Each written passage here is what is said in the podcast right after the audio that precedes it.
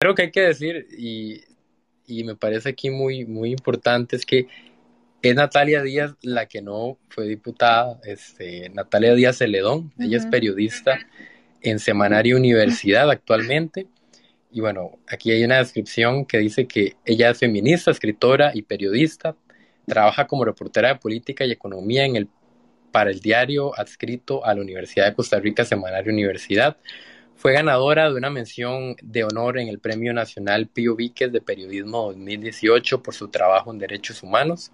En su tiempo libre codirige el espacio de crítica literaria feminista Hombres en Escabeche, becado en el 2020 por el Ministerio de Cultura y Juventud por ser una actividad de fomento a la lectura.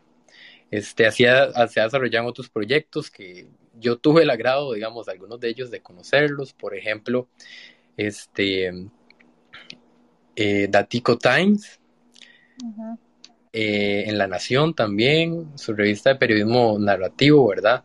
Revista dominical. En el proyecto televisivo también de Suave un Toque, ¿verdad? Que tuvo un, premio por parte de la Universidad de Quilmes, de Nuevas Miradas. Y también fue editora de la revista Vacío, que también es un, un, espacio que recuerdo con mucho cariño en la universidad. Este, y bueno, creo que acá, que con eso hago una breve introducción de quién es Natalia. Este, muchas gracias Natalia por estar hoy este, con nosotros. Y yo agradezco mucho que la conversación que vamos a tener el día, bueno, esta noche ya, eh, es un tema sumamente eh, de irrelevante y que ha manejado el itinerario de la discusión política. Generalmente, ¿verdad? Este grupo de Conversamos Costa Rica discutimos de temas políticos, pero que tienen también, eh, como todo lo político, ¿verdad? Ciertas, eh, ciertos efectos en otros espacios, ¿verdad? Que tiene que ver desde lo social, este, con la agenda incluso económica, este, la agenda más psicológica, podemos hablar, ¿verdad? Intentamos llegar a conceptos así de profundos, pero también intentamos desde lo superficial ir como entrando, ¿verdad? Como para que podamos tener una discusión este, en el que todos, ¿verdad? Estemos como en la misma vibración. Y, nada, digamos, yo nada más me gustaría describir un poco por qué el título del espacio de hoy, ¿verdad? Y un poco es hablar de la corrupción en Costa Rica en términos así secos, pero a mí me gustaría mucho hacer este, hincapié en este efecto como que hay un aspecto que es demasiado mediático de la corrupción y también hay un aspecto que es demasiado invisible y lo pongo entre comillas, ¿verdad? En el título, porque de repente es algo que o las personas que se dedican hacia el dedillo a, estos temas, digamos, los logran identificar algunos les dan el, les siguen el pulso por un año, por dos años, y luego el pulso se pierde y ahí quedan los casos. Hay un hecho de por qué esta cuestión de la justicia pronta y cumplida no, no, no tal vez no se da con tanta cabalidad en el país, ¿verdad? Y, y bueno, este, este efecto de lo invisible es parte de la labor que yo siento que Natalia como periodista ha desarrollado, ¿verdad? Desde el semanario, el equipo del semanario, por supuesto. Entonces, nada, ahí yo, yo dejo un poco el espacio y recordarles que pueden pedir la, la solicitud de conversar eh, ¿verdad? De poder participar, dialogar un poquito con Natalia, pero bueno, ella nos va a presentar, bueno, ya ella nos va a decir lo que nos va a presentar, para yo no hablar más. Bienvenida, Natalia. Gracias, muchas gracias, Emanuel, por la invitación. Yo venía como, no, no, no sé muy bien a qué venía, estaba atravesando la aplicación y todo hace un ratito. Eh, Emanuel me invita porque les voy a, digamos, les voy a hacer una conversación a partir de un insumo que presenté hace unas semanas en la Facultad de Ciencias Sociales de, la Universidad de Costa Rica.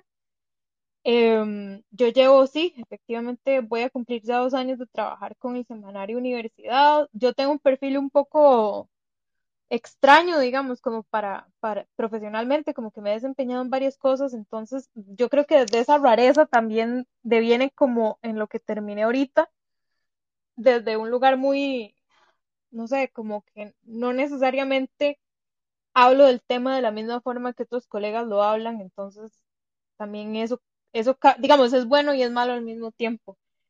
Em, yo ingresé al semanario Universidad en noviembre del 2019 y tengo una fuente asignada, usualmente yo cubro la Asamblea Legislativa pero en esa, digamos, en esa cobertura empecé también a generar como investigación eh, más propia, digamos, a partir del trabajo en equipo. El, semanario es una redacción realmente muy, muy peque, muy pequeñita y trabajamos muchísimo en colectivo, entonces hay varios trabajos que yo no los he firmado sola, por ejemplo, los firmo con otros colegas, eh, procesamos datos juntos, entonces más bien es como un trabajo muy, muy colectivo.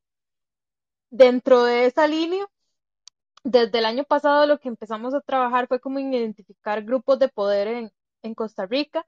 De nuevo, esto no es una disciplina, digamos, particularmente nueva, ocurre, sí ocurre un proceso de invisibilización en medios, no, no es un tema de, de, medios comerciales, por ejemplo, porque igualmente muchos medios comerciales también participan dentro de estos grupos de poder, ¿verdad?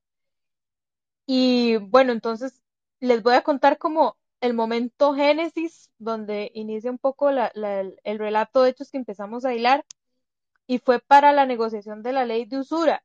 Cuando yo ingresé al semanario Universidad en noviembre del 2019, la ley de usura estaba, bueno, espero que, voy a contextualizar un poco porque sé que se puede poner denso.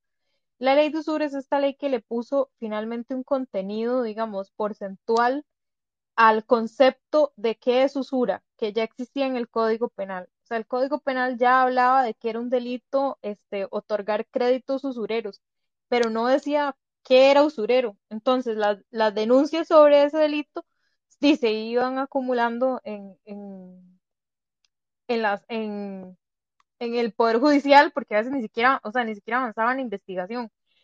Bueno, entonces había una ley que impulsaron eh, dos diputados principalmente, uno era eh, David Curzón de Liberación Nacional y Wilmer Ramos del PAC, se estaba quedando trabada otra vez en la Comisión de Hacendarios.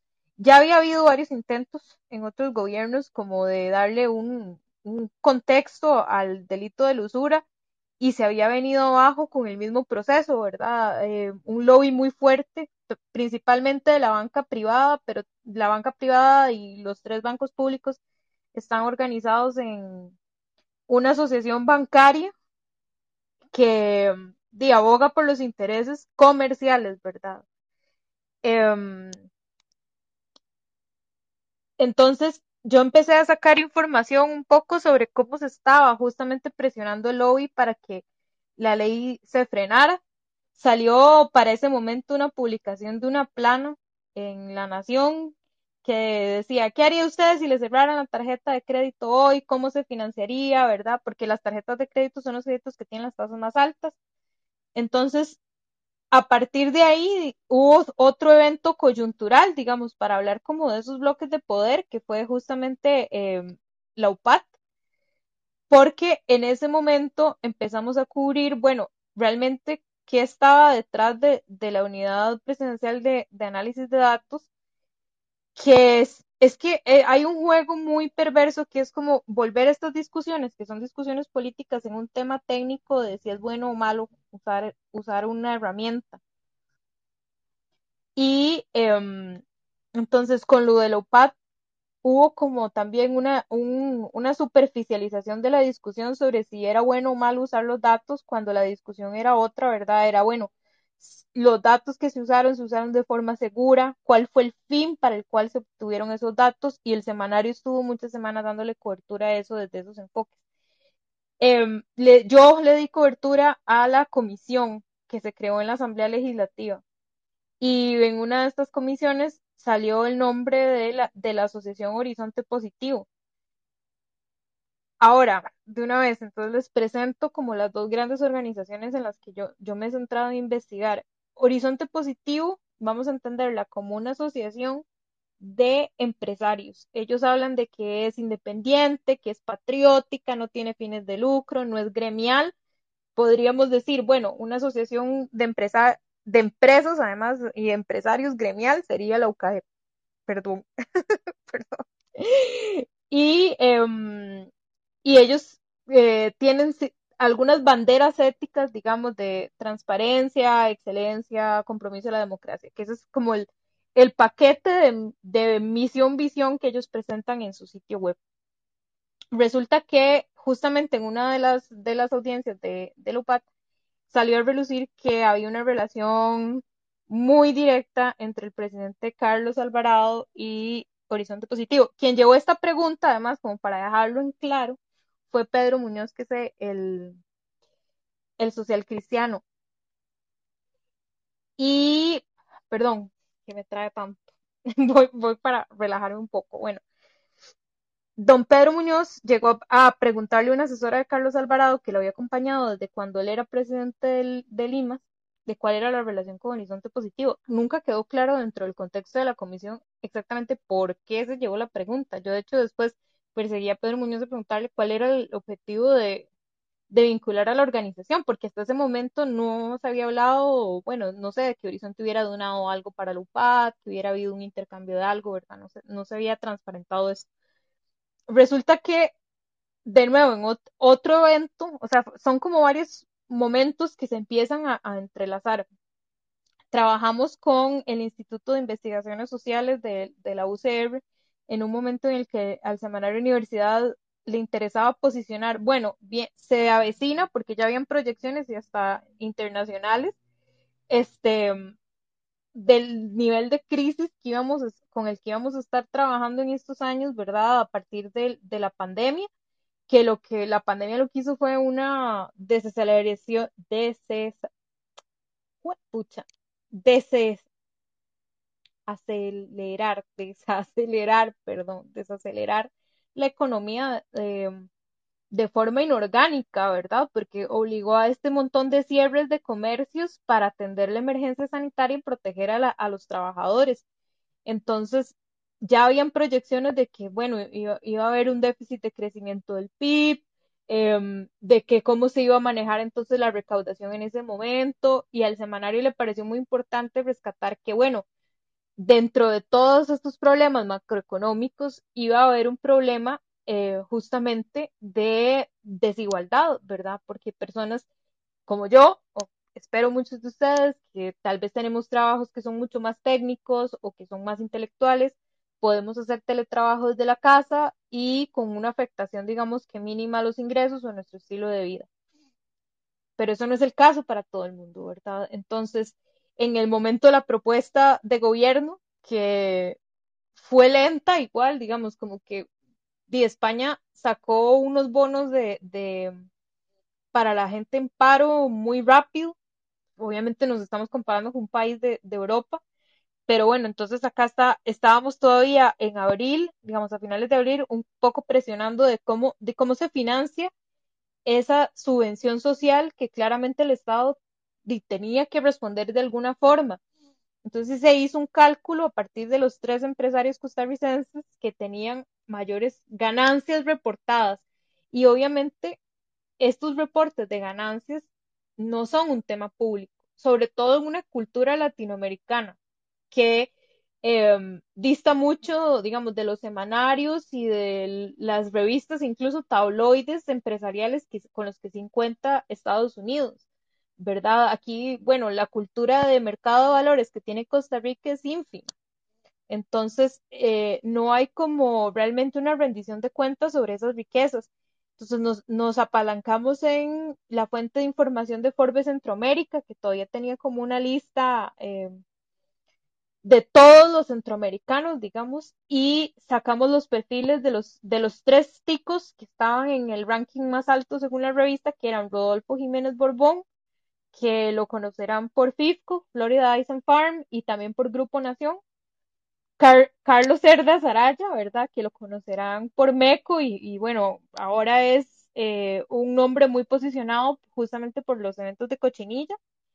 Y eh, Steve Aronson, que es más que todo conocido por Grupo Brit y también por unas empresas que se llama Morpho Travel, que son estas tiendas de Brit que están en los aeropuertos, pero también él, él, ha tenido muchísima participación en el sector cultura, o sea, es un nombre que se oye en varios, en varios espacios. Esta publicación fue abrir una puerta del infierno, de verdad. Yo nunca había experimentado, y aún, aunque me habían caído como muchos troles y comentarios negativos en, en La Nación por algunas otras notas, nunca había recibido como comentario político de derecha tan extremo como, como lo leí en ese momento. Cosa que no afectó en absolutamente nada lo que estábamos haciendo em, en el semanario Universidad y seguimos adelante. Lo que sí posicionó también fue la segunda aparición de Horizonte Positivo, porque Steve Aronson participaba como empresario de esa organización y de hecho de los perfiles, bueno, a don Steve, por lo que yo pude leer y ver en las fuentes de, de, datos que yo consulté, ¿verdad? La empresa se había beneficiado, por ejemplo, del régimen de zona franca. Entonces, Brit, además, bueno, de, ser, ser ya una premisa muy rica en ventas, digamos, como digo, una operación de chocolate y café en Costa Rica, posicionado a nivel global, porque tienen tiendas en los aeropuertos, también estaban ellos participando en regímenes especiales que les permitían no pagar impuestos o bajar costos. Y él estaba justamente en Horizonte Positivo. Cuando llegamos a mayo, bueno, son todos estos eventos, ¿verdad?, de la pandemia que uno solo puede ver en retrospectiva de la crisis y el desastre y ese temor que había, uh, todo, bueno, que todavía hay, pero a mayo del año pasado era la incertidumbre de, no, de cómo nos vamos a recuperar económicamente. Resulta que para mayo sale otra, otro evento de estos, de, um, coyunturales, y es que Horizonte Positivo se propone en este instante como vocero de un programa que se llama Costa Rica Fluye. Y la, eh, el Semanario Universidad publica a partir de que, bueno, esta asociación había sido presidida además por el ministro André Garnier, que fue nombrado en una cartera inédita eh, justamente para este gobierno, ¿verdad? Como ministro de enlace con el sector privado, un empresario de alta trayectoria, sumamente reconocido por el negocio inmobiliario, específicamente de zonas francas. Y bueno, cuando entonces llegan estas noticias, ¿verdad? Del, del proyecto de trámites, lo mismo, tenía, yo continúo con muchas dudas porque el tema general es, bueno, necesitamos menos trámites para que los, los negocios sean mucho más eh, eficientes, es una palabra que se usa, y que ese costo, ¿verdad? Que, que se reduce al no invertir en trámites, se puede invertir en otras cosas, dígase trabajo. Pero en esa discusión así tan, tan, tan plana, se pierde mucha información sobre cuáles son realmente los trámites que ellos están buscando reducir, ¿verdad? Entonces, sí, puede ser un trámite en Setena, que ya sabemos que sí, que es uno de los trámites que se querían brincar, como eh, Setena pide como un trayecto de trámites muy específico para comprobar que los proyectos tienen viabilidad ambiental y ya también sabemos que esos, esos trámites eh, pueden ser influenciados por política del momento, como hemos visto con el caso Cochinilla en algunos, en algunos momentos, y es muy difícil eh, si, no, si no escuchamos como realmente el contenido de lo que se está solicitando, ver cuál puede ser el impacto futuro, ¿verdad? Eh, Horizonte Positivo se posicionó como una voz fuerte en ese momento para la crisis. Se les consultó en medios de comunicación. Una cosa que yo llevé fue, por ejemplo, ahora la presentación de la facultad, fue un recorte de Amelia Rueda. En, una de las notas de ameliarueda.com se les había solicitado criterio a UCAEP y Horizonte Positivo sobre el tema de si se debían o no subir más impuestos. Y los dos, los dos grupos, digamos, un grupo que es gremial, que justamente representa al, a las empresas del país, ¿verdad? Que es una especie de sindicato empresarial, y Horizonte Positivo, que era una organización sin fines de lucro, que tenía como una cosa más eh, filantrópica como ADN, las dos se posicionaron exactamente igual, que no, que no, no querían más impuestos para el sector empresarial eh, para atender la crisis. Me da mucha risa porque, bueno, eso fue hace un año, ¿verdad? Y entonces ahora ya entró el gobierno de Biden, ya sabemos qué sucedió en la OCDE, que justamente Estados Unidos llevó una propuesta un poco para aumentar impuestos a los ricos y hacer un poco más de equilibrio en la, en la distribución de la riqueza. Y bueno, ese pulso, ya lo, esa platita se perdió, como dicen, ¿verdad? Eh, para mayo entonces empezamos a investigar, bueno, qué exactamente qué ha hecho la asociación para merecer este espacio vocería en nuestra sociedad. Encontramos que desde, el, desde la administración de Luis Guillermo Solís, el grupo se había posicionado muy fuerte como acompañante de Carlos Alvarado. él siendo presidente del, del IMAS, del Instituto Mixto de Ayuda Social, habría, habría abierto, digamos, como unas primeras ventanas para que el grupo ingresara y participara de la política pública en el diseño de bases de datos de la pobreza. Entonces, esto terminó incidiendo no solo en, digamos, en la política de Limas, sino incluso del INEC, que ese fue un caso que nosotros también encontramos y tratamos de narrar bien, que fue como Horizonte Positivo, bueno, llega en conjunto con el IMAS, posiciona un tema de necesitamos recopilar la información así ya saben, en una base de datos que ahora se llama SINIRUE, que es el sistema SINIRUE, Sistema Nacional de Registro Único de Beneficiarios. En sana teoría, 4 millones de costarricenses están en esta base de datos. Ustedes se pueden buscar. Es una base de datos que permite que uno se busque por cédula. Salen todas las personas que han tenido algún beneficio económico, alguna subvención, alguna ayuda social. ese es el enfoque de esa base de datos.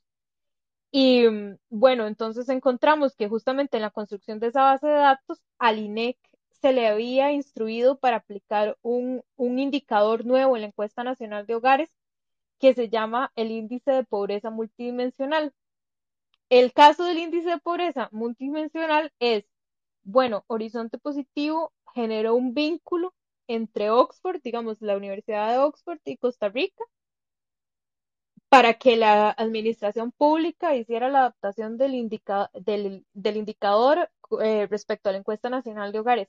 Pero cuando finalmente se aplicó esa, es, ya esa encuesta, Horizonte Positivo volvió al INEC, usó la ayuda de funcionarios públicos para recrear la herramienta y hacer de ellos una herramienta propia de aplicación en empresas que se llama el índice de pobreza multidimensional empresarial. Esto es un producto que ellos venden. A mayo del año pasado, la información que nos dieron es que el costo es un mínimo de 5 mil dólares y un máximo de 10 mil dólares por empresa. Y habían más de 50 empresas que pagaban por el servicio. Entonces, ahí otra vez, nosotros, digamos, la pregunta que yo me hago es, bueno, si son sin fines de lucro, e, este es un servicio muy costoso como para que no tenga una, una ganancia, ¿verdad? Y cómo están reportando esas ganancias. Si es una asociación de este corte, debería Contraloría estar eh, vigilando un poco más lo que ellos están presentando a nivel contable. No hay ese, ese seguimiento. Natalia, perdón. Pregunte. Dígame. No, eh, yo quería eh, retomar un poco, porque eh, de repente es muchísima información y es una discusión. Es mucha información, yo imagino que usted debe estar como, no sé, como que ve y, o sea, tiene como la presentación que había presentado eh, anteriormente, ¿verdad? Y estar como intentando ir muy rápido y así, pero yo recuerdo de repente algunas cositas que, que podrían ser como, como o sea, como que fueron, a mí me llamaron mucho la atención cuando vi tu, tu primera presentación.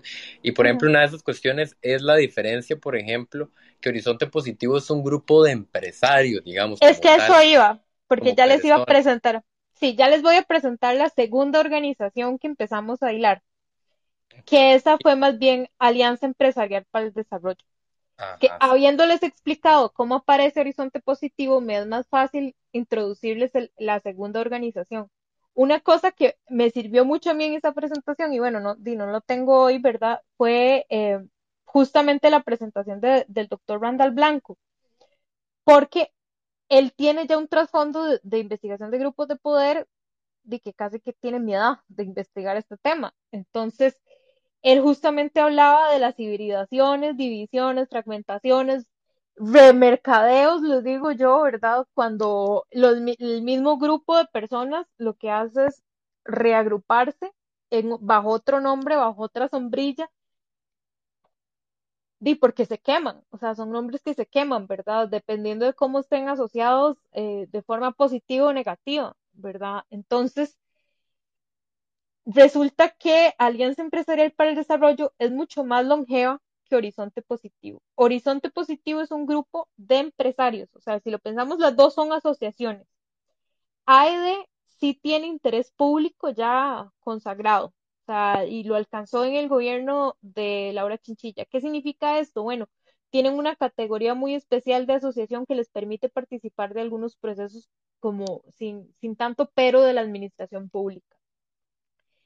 Y Horizonte Positivo, bueno, nos informaron a nosotros que estaban buscando esa, e, esa categoría para, para tenerla igual que AED, pero cuando fuimos a corroborar la información no habían papeles de, de tal trámite. Entonces también, ¿verdad? Ahí es, justamente esos son los límites de una investigación periodística.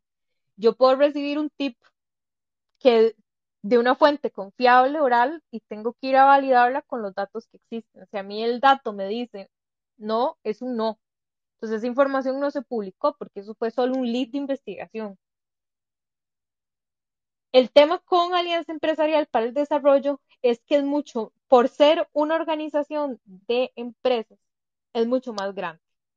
Entonces, aquí, digamos, en Horizonte Positivo estábamos hablando de un número un poco flexible de, de, colaboradores, es el nombre que ellos le ponen, ¿verdad? Como una asociación, ellos también cuentan con una junta directiva y bueno, eh, tienen distintos trabajadores, en lo que hemos visto en planilla al menos del, del, sitio web y de la información que presentan en informes.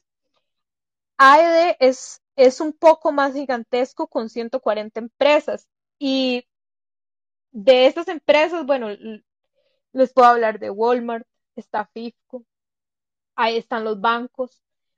Aquí es donde se empieza a poner curioso porque de hecho ingresaron los bancos del Estado.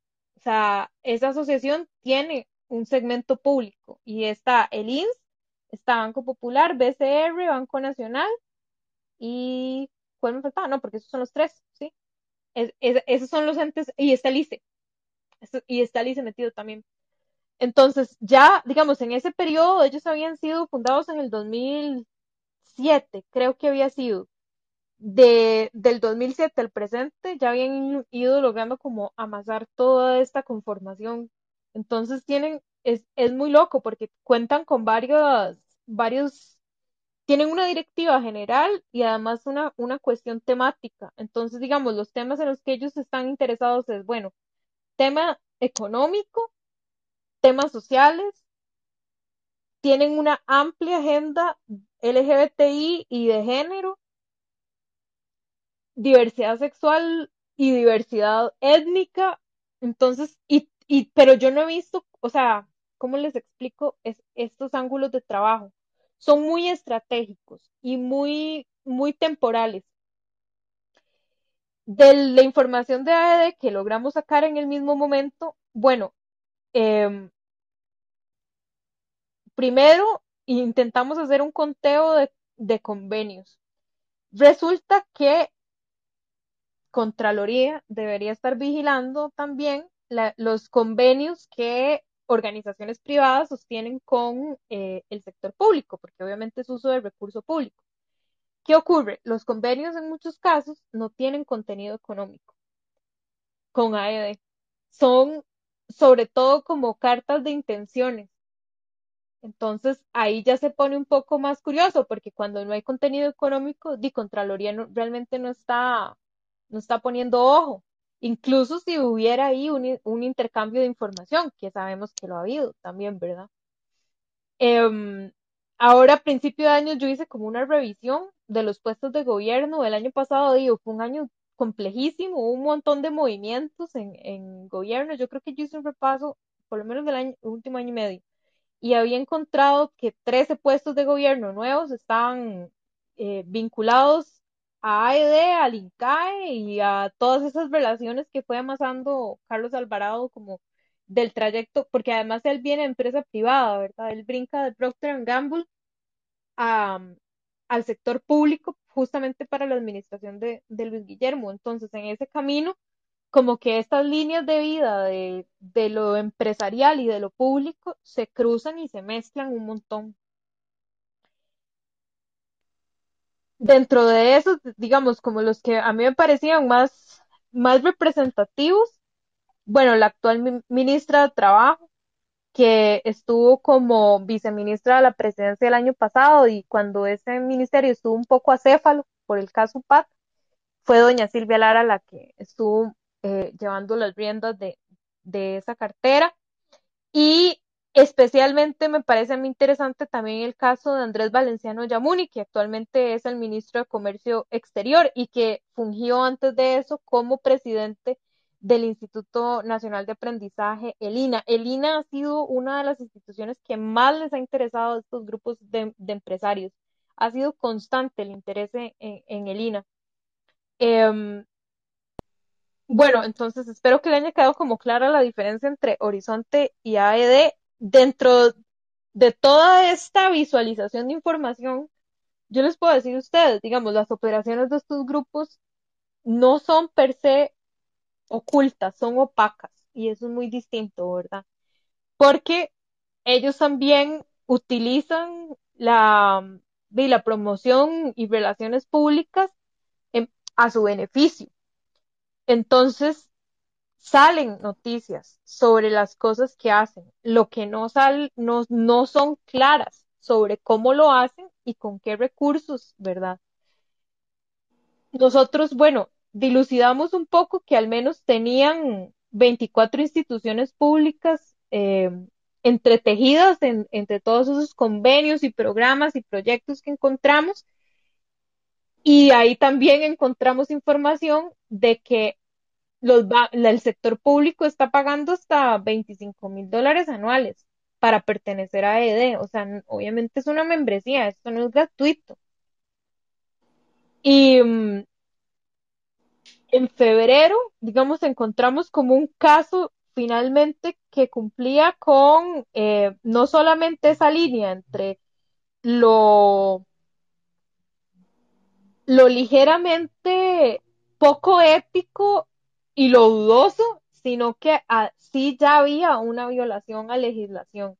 Y ese fue el caso de los víveres de la Comisión Nacional de Emergencias un regidor de San José llegó a nosotros con información de que a AED se le habían contratado 662 millones de colones por la distribución de víveres. Si ustedes conocen un poco del aparato estatal, ustedes saben que, bueno, el Estado desde los 70, que fue una época también muy problemática económicamente para el país, existe la figura del CNP como tal, que es el Consejo Nacional de Producción más allá de las críticas que ustedes les quieran hacer al funcionamiento del CNP, o sea, el Estado cuenta con una especie de banco de alimentos.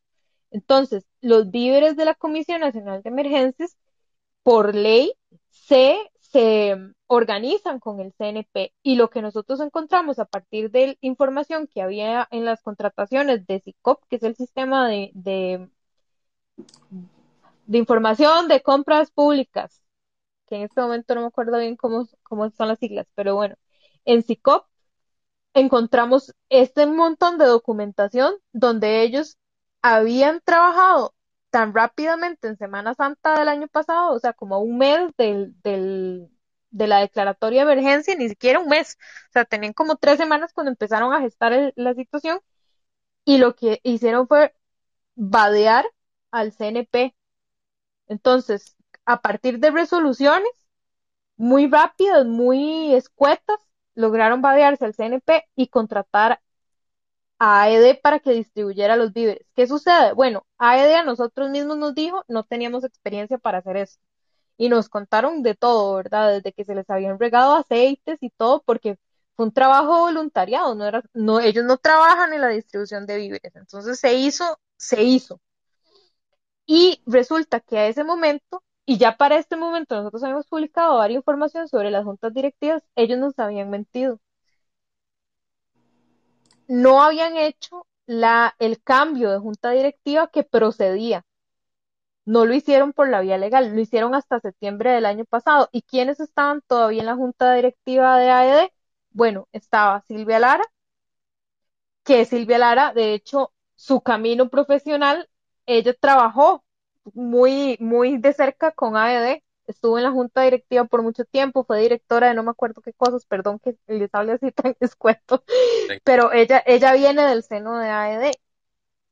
Y luego em, estaba también presente en la directiva don Elian Villegas, claro, porque don Elian había sido presidente del Instituto Nacional de Seguros, ¿ok?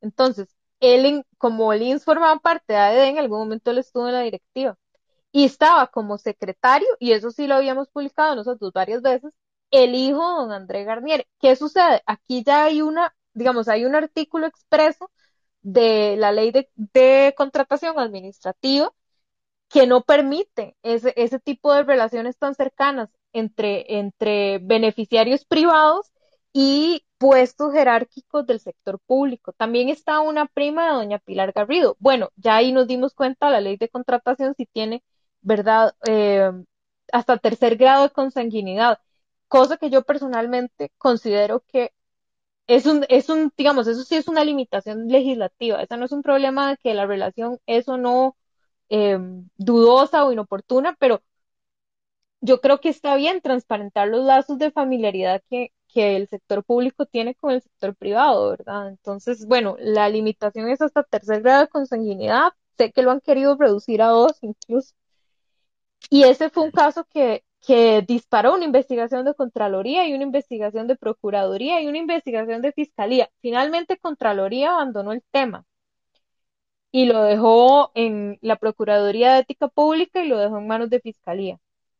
Eh, hemos seguido publicando sobre estas relaciones, ¿verdad? Entonces, por ejemplo, AED volvió a aparecernos en un fondo de mujeres empresarias que resulta que venía con fondos de eh, del sistema de banca para el desarrollo, el sistema de banca para el desarrollo invertía plata en semilleros, en incubadoras. Y hasta el año pasado, digamos, como hasta finales del 2019, estuvo trabajando con las tres incubadoras que estaban en el sector público, que eran las de las universidades públicas.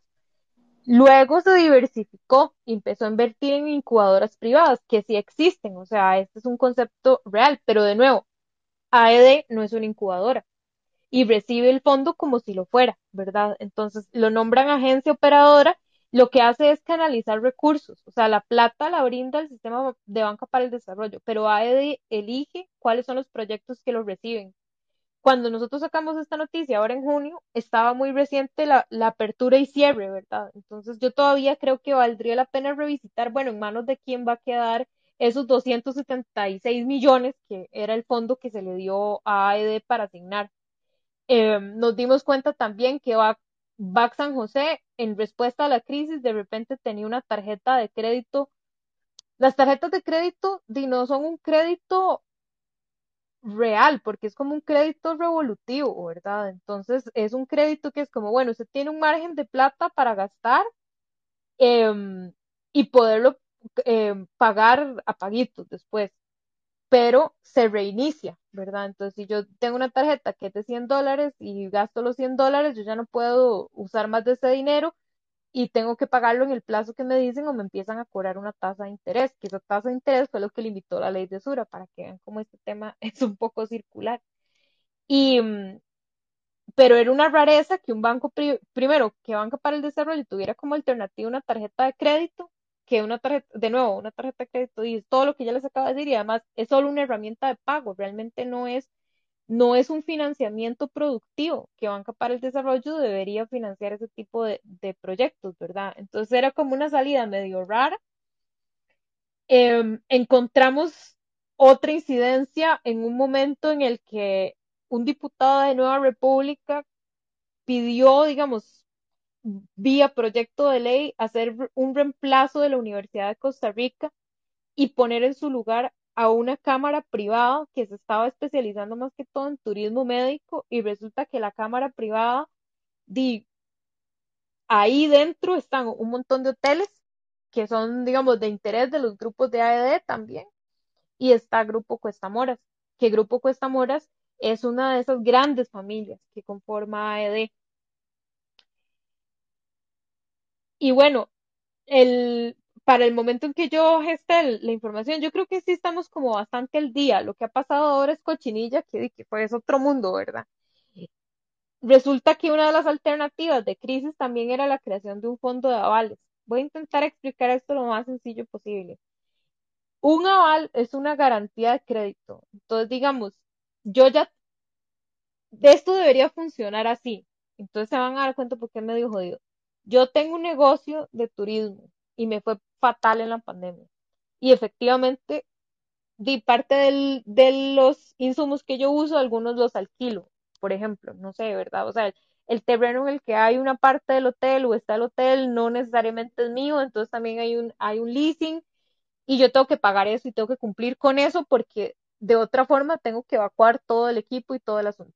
Ok, como yo no puedo cumplir con mi deuda porque no estoy generando nada en este momento. La lógica del fondo de aval es que el banco no va a parar de cobrarme a mí el crédito porque el banco no puede tener esa pérdida. Entonces, yo tengo un aval que al menos me respalda un porcentaje de, del negocio que yo tengo y esa plata paga mi crédito mientras yo me recupero. Entonces, de un lado del discurso está, bueno, no, es que esto es el incentivo, ¿verdad? Para que haga un plan de negocios en conjunto y se reactive el negocio eh, a mediano plazo, porque sabemos que el turismo cambió y todavía el 2022 va a estar medio chueco. El otra parte del discurso es, si el problema justamente es que, bueno, yo tengo todavía todas estas responsabilidades a mí no me han reducido la tasa de interés por el crédito que yo estoy pagando y que definitivamente no puedo comprar porque va a ser un préstamo externo, que además eso es lo que financia el fondo de avales que diseñó el gobierno, quien vaya a pagar mi crédito, ¿verdad? Y al final es una forma de socializar las pérdidas, estamos todos pagando por los negocios quebrados y además los criterios de selección de los negocios y aquí está la cereza del pastel, la administración es, del, es tripartita, la diseñaron tripartita en la Asamblea Legislativa porque eso fue por moción, Hacienda, UCAEP y la Asociación Bancaria Costarricense, que ya les dije, digamos, son ocho bancos privados y tres públicos. O sea, imagínense quién lleva, las, quién lleva la batuta en, en la conveniencia de cómo se negocian los temas en la asociación bancaria. No es la banca nacional, no es la banca nacional. Entonces, esa fue como la última incidencia que encontramos. Para el momento, y eso es una cosa, o sea, lo puedo decir, pero no lo he escrito aún, es el tema de cómo MECO forma parte de, de AED. MECO es una de las empresas que forma parte de AED. Em, y de esa misma presentación de la facultad información que yo no tenía, porque, bueno, el mapeo que hicimos de Horizonte Positivo fue más reciente que eso, y las personas que participaron en la facultad tenían información de años atrás. Carlos Cerdas fue uno de los colaboradores iniciales de Horizonte Positivo también. Entonces, más o menos ese es como el resumen que les puedo hacer del trabajo que hemos hecho yo sí les puedo decir, bueno, yo trabajo a partir de preguntas, ¿verdad? De preguntas que me hago, ¿por qué, por qué, ser, por qué hay una reincidencia de nombres en ciertos temas? La limitación de participación de, voces diversas o de, de, voces académicas. Hubo una reforma, por ejemplo, el CONICIT, en la que se buscó excluir de ahí a la universidad pública para favorecer más al sector privado. Son como diseños que se repiten y se repiten. Entonces, no hay forma, ¿verdad? Porque llega un punto y uno se pregunta, ¿me estoy inventando yo estos patrones? ¿Estoy viendo conexiones donde no las hay? Y ahí es donde el periodismo es muy útil justamente para presentar datos y decir, bueno, estas son las relaciones que sí existen, esas son las relaciones que no existen. Y en esa línea es donde yo estoy trabajando.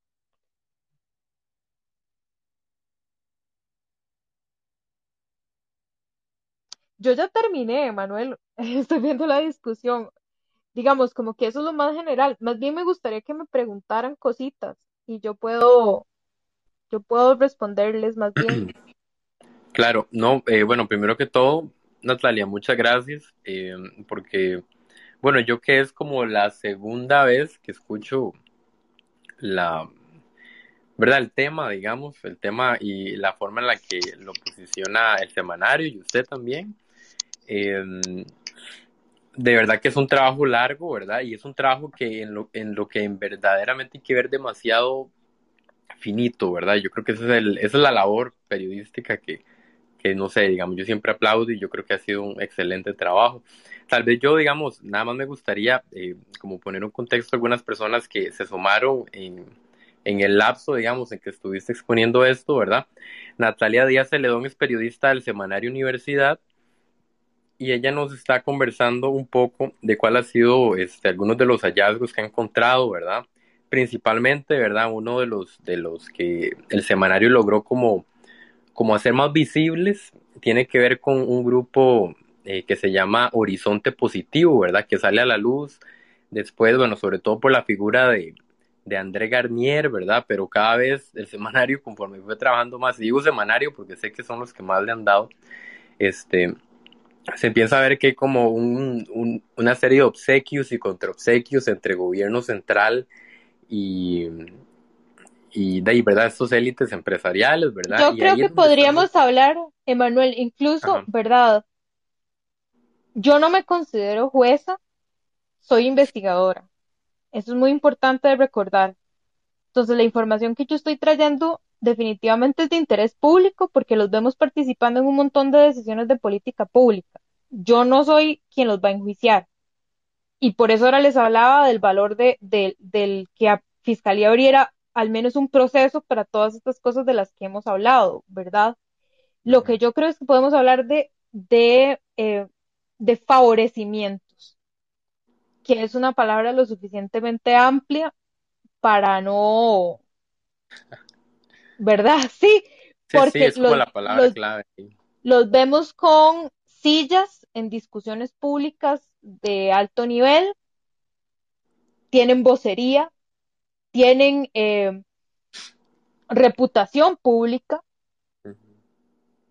participan en proyectos que ellos mismos posicionan a nivel de gobierno, que era el caso que yo les decía de Costa Rica Fluye, o sea, Horizonte Positivo llega y solicita a nombre del empresariado, porque así se presentan, un proyecto que dice mejora regulatoria. Bueno, mejora regulatoria para quién, ¿verdad? Costa Rica Fluye es el de eliminación de trámite y todo ese tema, ¿verdad? Sí, pero eso es una gran sombrilla, Manuel, porque de hecho, bueno, terminó en un proyecto de ley de la Asamblea, pero eh, también han habido emisiones de reglamentos, o sea, a nivel de decreto. Entonces, de nuevo, es como un tema sombrilla del que no se presentaron las ramificaciones, que esa fue una cosa que, vean, esta es información que nosotros solicitamos a presidencia y nos la niegan. Se los digo así. Solicitamos convenios, solicitamos el contenido de las negociaciones que se llevan a cabo y o nos atrasan la entrega de información y nos dan respuestas muy escuetas o literal la información no llega. Y yo no soy la única periodista que me he quejado de este tema hay, de hecho, hay una historia muy curiosa de Óscar Ulloa Repretel que le llevó un queque a casa presidencial cuando se cumplió un año por la falta de, conferencias de prensa del Poder Ejecutivo, ¿verdad? Consejo de Gobierno los martes se reúne y históricamente la tradición es que se dé un espacio después porque es el espacio de, pregunta y repregunta. Se, se, le pregunta al mandatario, se le preguntan a, los jerarcas de, cartera de ministerios instituciones, bueno, que, que esa decisión se tomó ¿Por qué? ¿Para qué? ¿Verdad? Los medios estamos ahí para pedir justamente esa rendición de cuentas. Sí, total. No, y gracias. Sí, estoy de acuerdo con el tema de, que favorecimiento es la palabra quizás más indicada, ¿verdad? Y bueno, ya para como cerrar, porque sé que Marco de repente quiere participar, yo, yo lo que quiero es como, como volver a traer el tema de discusión que estamos teniendo, que puede ser o muy profundo, hace un poco más lo general y que ojalá tanto Diana, Andrés y Mariel, Andrés que hizo un comentario en el chat, puedan participar, ¿verdad? También de la discusión. Entonces, estamos hablando de corrupción en Costa Rica y cómo ciertos grupos, este, sobre todo empresariales, eh, se han favorecido, ¿verdad? De ciertas, de ciertas eh, partes como de, bueno, de ciertos proyectos que ha realizado el gobierno, digamos, proyectos, ciertos eh, beneficios, ¿verdad? Que de alguna u otra forma han, se han canalizado, se han visto, ¿verdad? Como que son, son alguna especie de corrupción. Sé que de repente el tema del caso Cochinilla sea como el sea como lo que más tenemos claro actualmente, como en el imaginario, ¿verdad? ¿Qué es lo que está pasando? Eh, corrupción es por eso, ¿verdad? Porque por cochinilla y ahorita toda la prensa es cochinilla y así, ¿verdad? Entonces de repente a mí me gustaría también si alguien quiere preguntar sobre esos temas, ojalá a escalas más generales, que se pueda realizar, por supuesto. apreciaciones de por qué la corrupción en Costa Rica y así tal vez, ¿verdad? Como que son muy amplias, pero Natalia, este, sobre todo se ha enfocado en un trabajo más eh, de este grupo Horizonte Positivo, Alianza Económica para el Desarrollo, ¿verdad? Que son como más estos grupos empresariales, que yo me atrevo a decir que son los grupos como más diminutos que uno ve cercanos al gobierno y donde también, por supuesto, como Natalia lo señaló muy bien, algunos de esos nombres en esos grupos están vinculados a Cochinilla, ¿verdad? Entonces tal vez ahí dejo como para que pueda fluir la discusión y eh, tal vez Marco quiera participar, no sé. Sí, claro. Buenas noches, eh, Manuel, y a, bueno, a todos los que están conectados, y buenas noches, Natalia. Igual, y pues, muchas gracias por la, por la información y por traer pues esos temas, creo que es bastante importante. Yo sí quisiera como, primero a mi opinión en un, en un par de temas, y ya después sí quisiera como hacerle un, una pregunta, un par de preguntas entrelazadas a, a Natalia.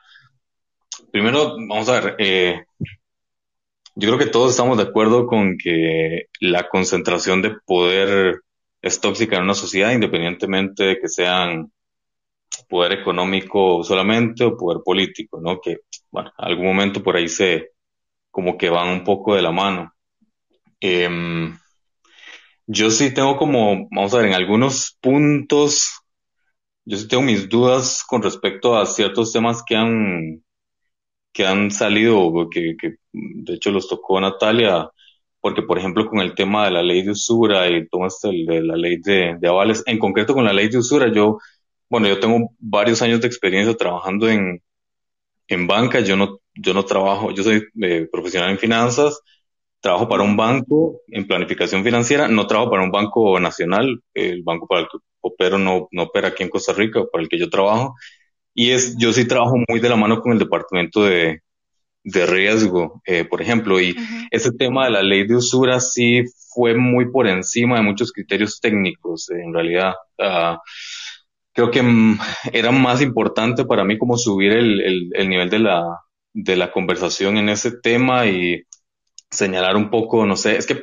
para mí, por ejemplo, el tema de la banca, en realidad hay más, hay más, se puede hacer más señalamientos a un tema de si es sana la competencia y este tema, o sea, la palabra competencia lo voy a poner entre comillas aquí en Costa Rica. En primer lugar, porque es una industria en la que hay unos, unas barreras de entrada enormes, no cualquier persona se puede poner un, un, un, banco, no cualquier conjunto, un grupo grande de profesionales se puede poner un banco, armarlo es bastante y que ya por sí es una, es una industria donde las instituciones están muy reguladas y con justa razón, pero creo que por ahí eh, incluso aquí a, lo interno es más que todo el Banco Nacional, digamos, el que, el que llega como a, a, acaparar, pero bueno, eso es un tema como un poco más, más aparte y tampoco me quiero detener ahí. El punto, digamos, con este comentario que estoy haciendo es, es igual, o sea, no necesariamente, eh, no estoy diciendo que Natalia, lo haya hecho, pero tampoco, no necesariamente creo como que el,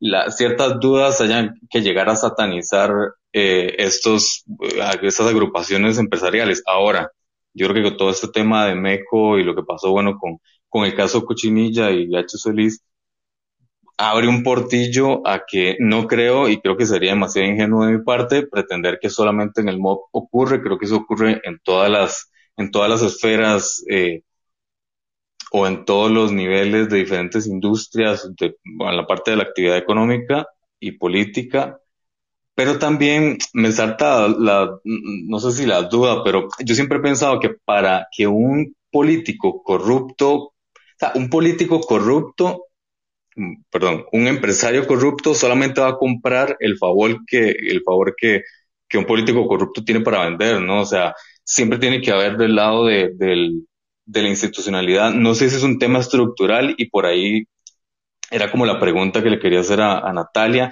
En este tipo de temas, yo sé que tal vez es una pregunta muy general, pero ¿falla la institucionalidad? O sea, es un tema estructural. O sea, estamos hablando de que el, el, el, la estructura de las instituciones permite que ocurran como estos, estas filtraciones o esta, estos huecos en la ley en la que un grupo empresarial con una concentración de poder económico pueda comprar favores políticos eh, para su propio beneficio o son los funcionarios públicos eh, los que están pasándose por encima reglamentos institucionales para hacer que esto ocurra. Es una mezcla de los dos, eh, más o menos como para entender un poco. Obviamente, pues será la opinión tuya, eh, pero mm, porque me queda un poco esa duda. Por, por, ejemplo, en, la, en, el caso del MOB, el, yo no sé exactamente qué, hasta qué nivel es simplemente un tema estructural donde hay huecos por todo lado, donde este tipo de corrupción se puede infiltrar o es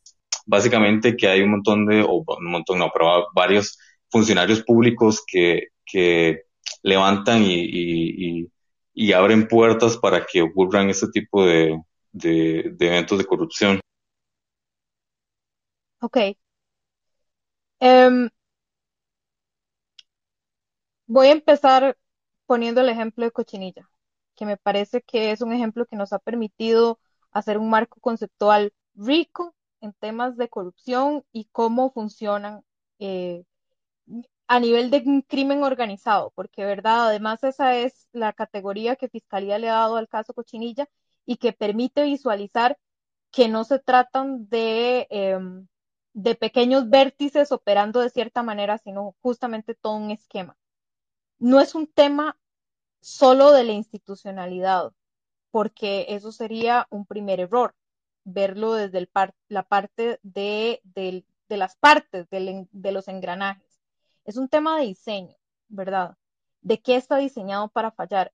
Ahora, em, bueno, estoy llevando un curso que ya voy a terminar con Revista Anfibia en Argentina y nos tocó hablar con varias eh, especialistas en distintos temas.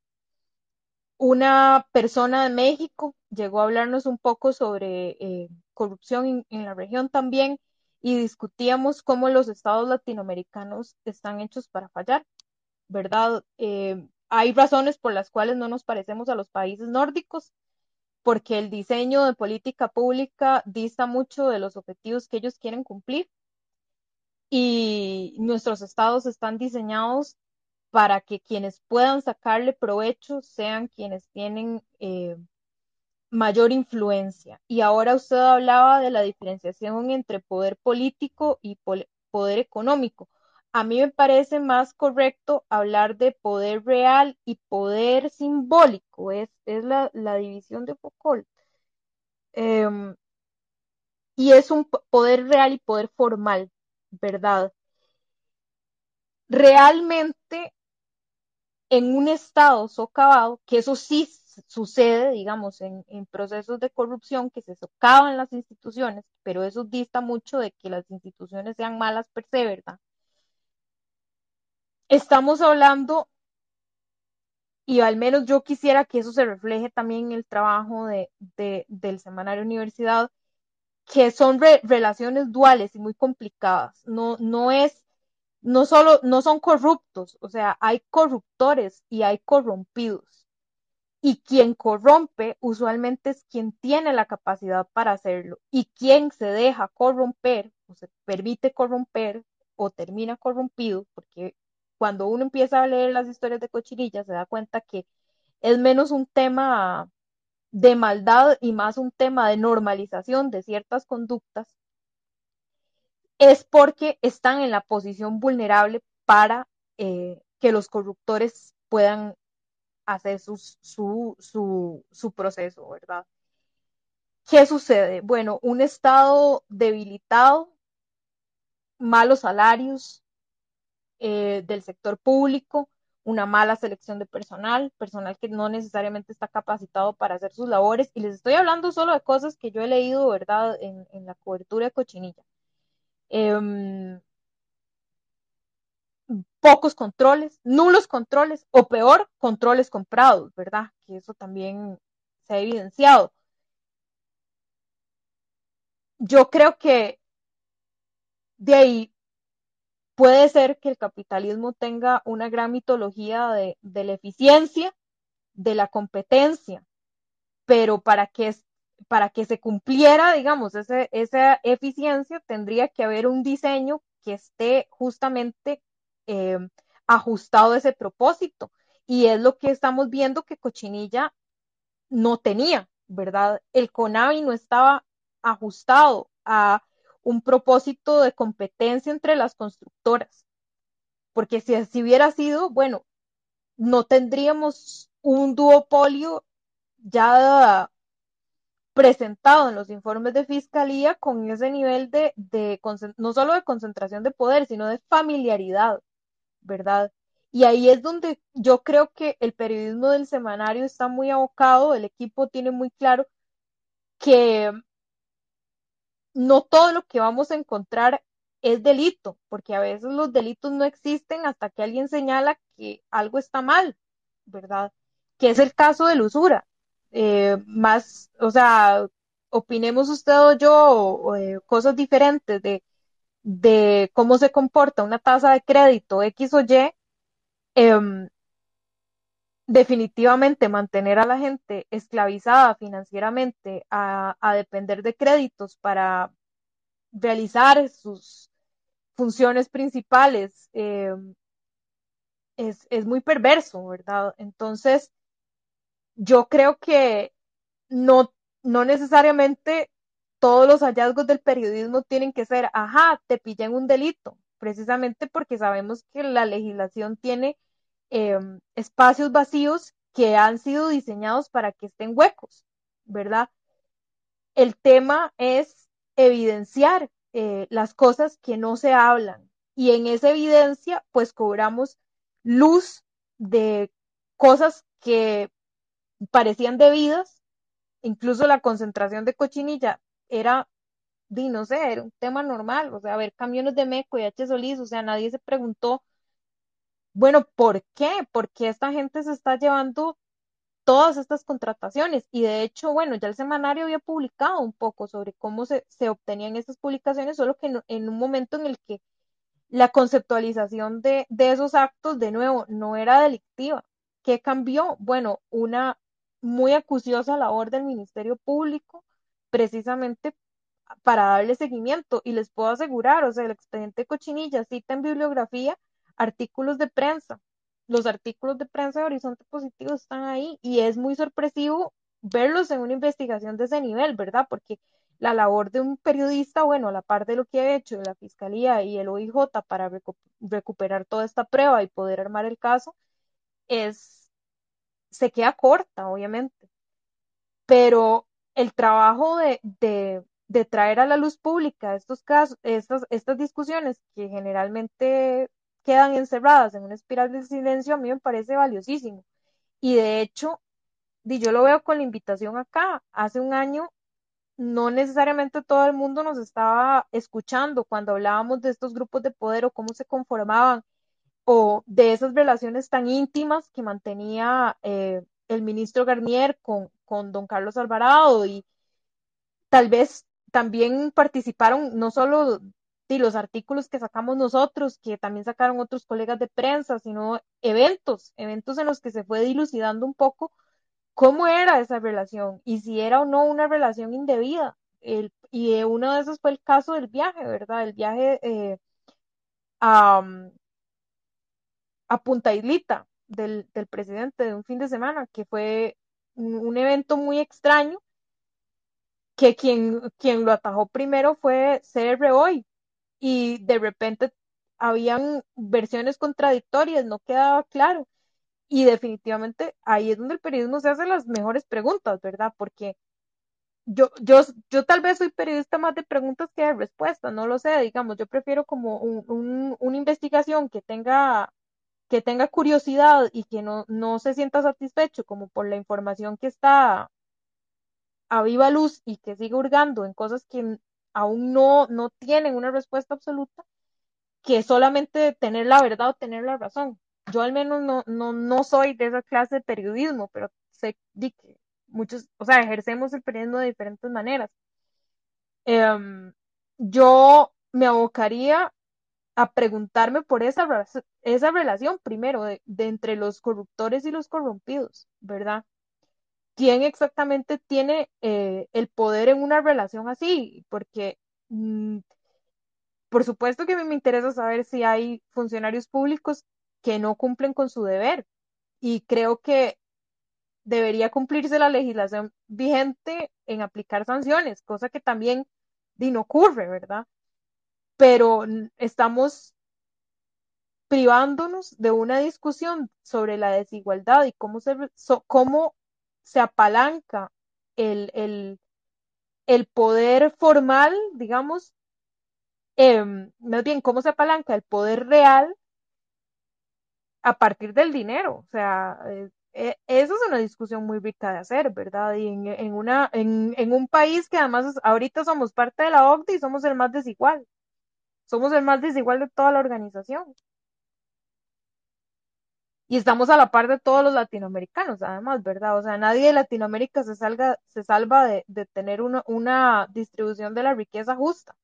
Ahí está Chile, ahí está México, ahí está Colombia todos con sus eventos sociales y sus reclamos a, a, a un poder también eh, muy hibridado con los intereses de, de, empresa pública o de carteles de narcotráfico, que bueno, que hoy no estamos hablando de eso, pero estas historias también están ahí, ¿verdad? Y muy, muy, muy tibias aún. No sé si respondí de forma clara.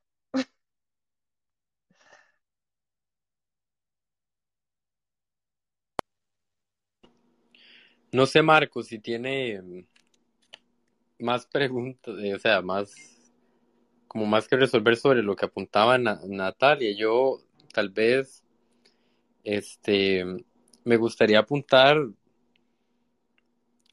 como esta cuestión, digamos, esta era una pregunta que yo quería hacer después, pero creo que sería bueno que yo la tire ahorita. Y perdón, Mariel, que, que Mariel quería participar, pero yo voy a, así como, hacer esto muy breve.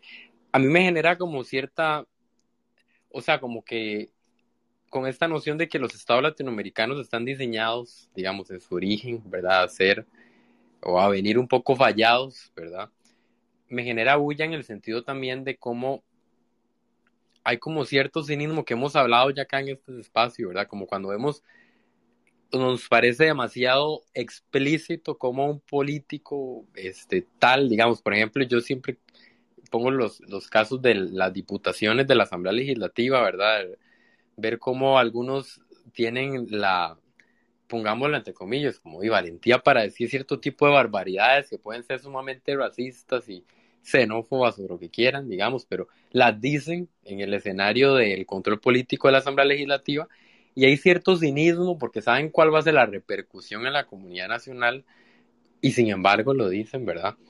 a mí me parece también exacerbado en, en, la figura política de Carlos Alvarado, ¿verdad? Que, bueno, primero que todo, el, camino que, que, llevó para llegar ahí, ¿verdad? Fue un camino como inspirado por el miedo de que no llegara una opción eh, que parecía más fatalista, ¿verdad? Que era Fabricio Alvarado, entonces llega Carlos Alvarado y de repente eh, pensar cómo la carrera política que ha tenido Carlos Alvarado, de alguna forma, camina muy de la mano con cómo se han creado también estos grupos empresariales, ¿verdad?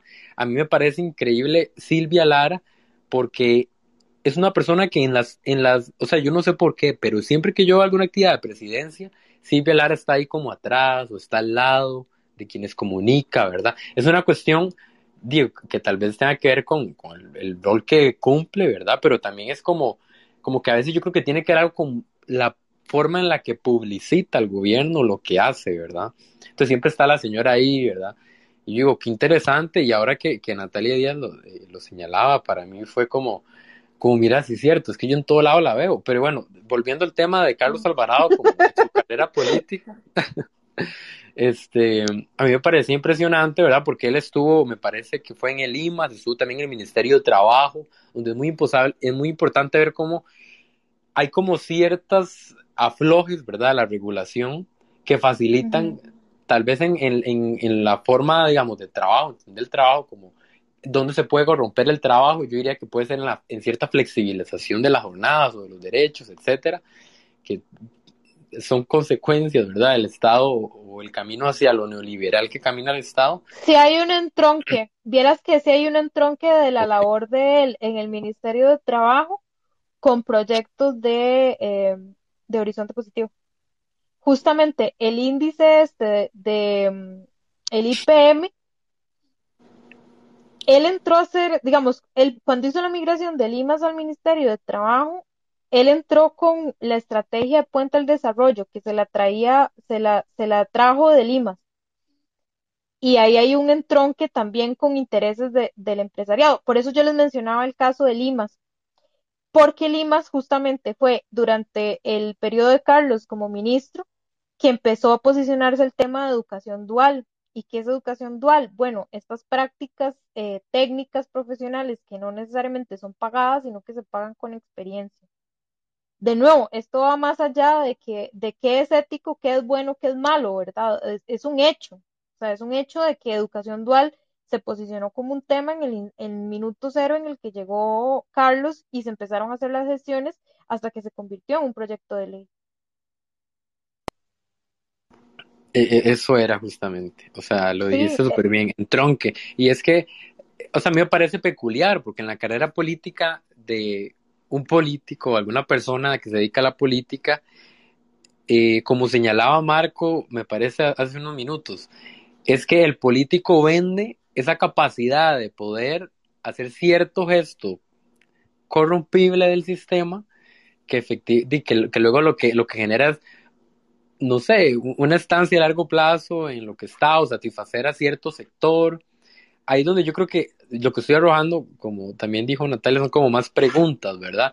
Pero es como, ¿hacia dónde camina entonces ese favor que da el actor político que se mueve dentro del Estado, como un jugador, pensándolo así, como en juego, ¿verdad? Pero, yo, quiero poner un ejemplo. Yo les quiero poner un ejemplo porque yo también he visto la gestión, el proyecto de ley de empleo público, que de nuevo ha sido un proyecto de ley que yo creo que entró muy tarde la academia a opinar porque hubo un aspecto como de incredulidad. Es un proyecto muy, muy bruto. O sea, si uno lee la redacción es que ni siquiera es lo más mínimo poético en las propuestas terribles que contiene.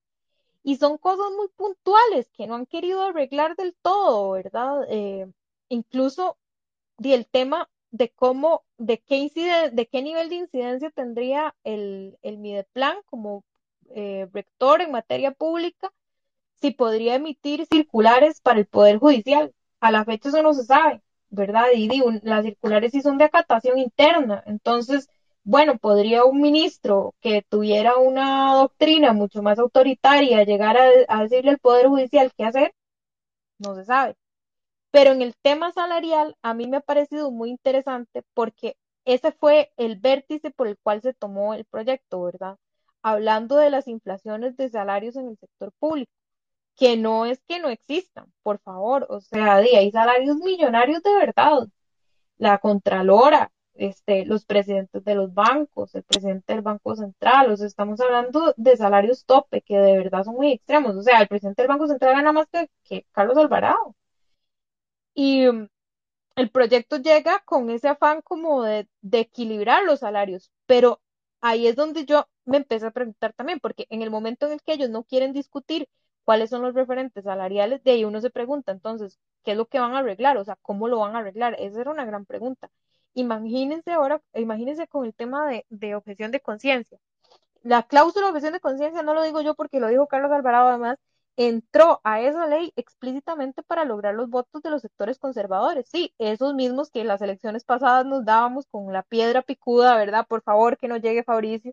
Y al final terminaron metiéndose toda esta, este, todo este bloque conservador en, la Asamblea Legislativa y ahora tenemos hasta tránsfugos de, los mismos partidos de, Restauración Nacional.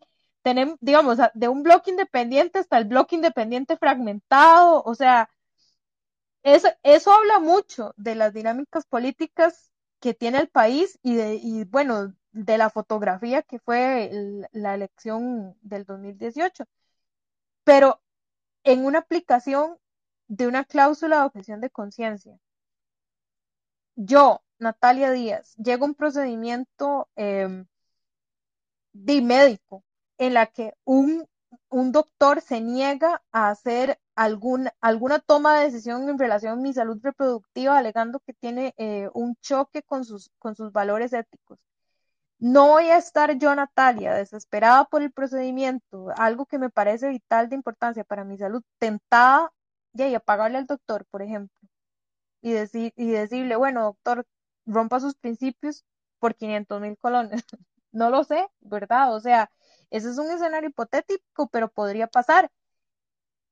Legislación torpe definitivamente abre portillos para eventos inauditos de corrupción, debilitamiento de salarios que podría también ocurrir, porque la política de esa ley está tan abierta que podría ser que se reduzca, por ejemplo, de, no sé, el salario de la policía o, em, o incluso que las mediciones de, de rendimiento de un oficial de policía sean por cantidad de arrestos, que eso ocurre en Estados Unidos, ¿verdad?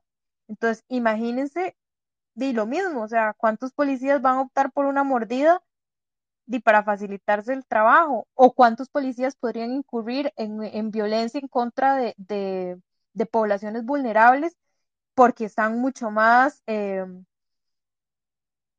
criminalizadas que otras, ¿verdad? Entonces, son muchos escenarios que están ahí, que vulneran, vulneran justamente eh, esa relación entre corruptores y corrompidos, que las, las hacen como mucho más posibles, las facilitan.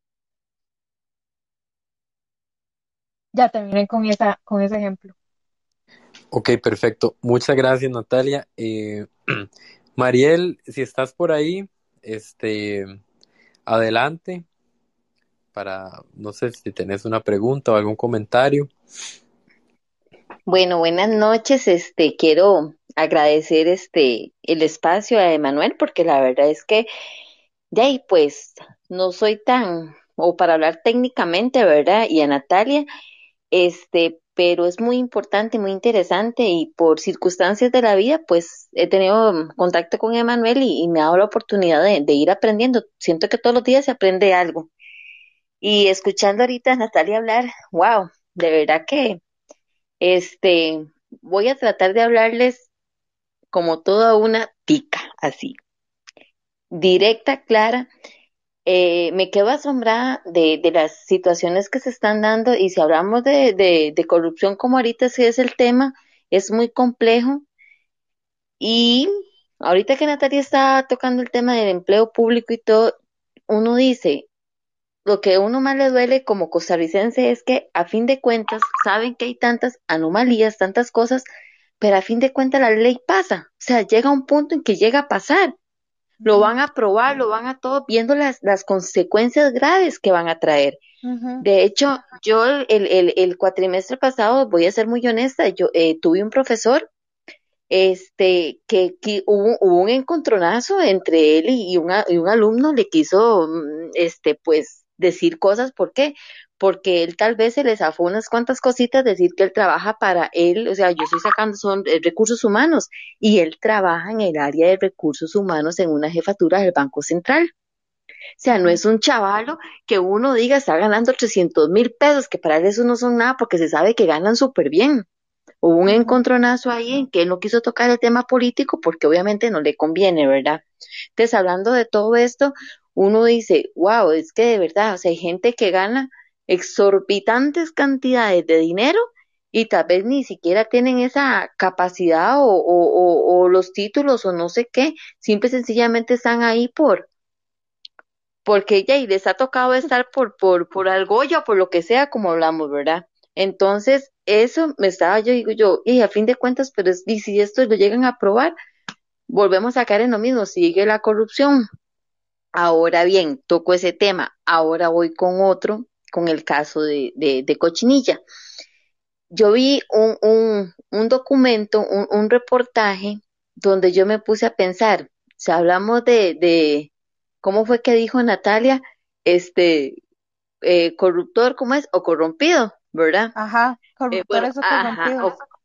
es correcto. Entonces, vi un, un, un, documento donde me preocupó porque si bien sabemos y somos conscientes, muchas personas están y no necesariamente por su profesionalismo, sino por argolla, porque los han metido en tal puesto y todo. ¿Y a qué voy con esto? Con las municipalidades. Esto de la cochinilla, con todas las licitaciones y con todo, ha venido a salir a la luz que también las municipalidades han tenido que ver con eso.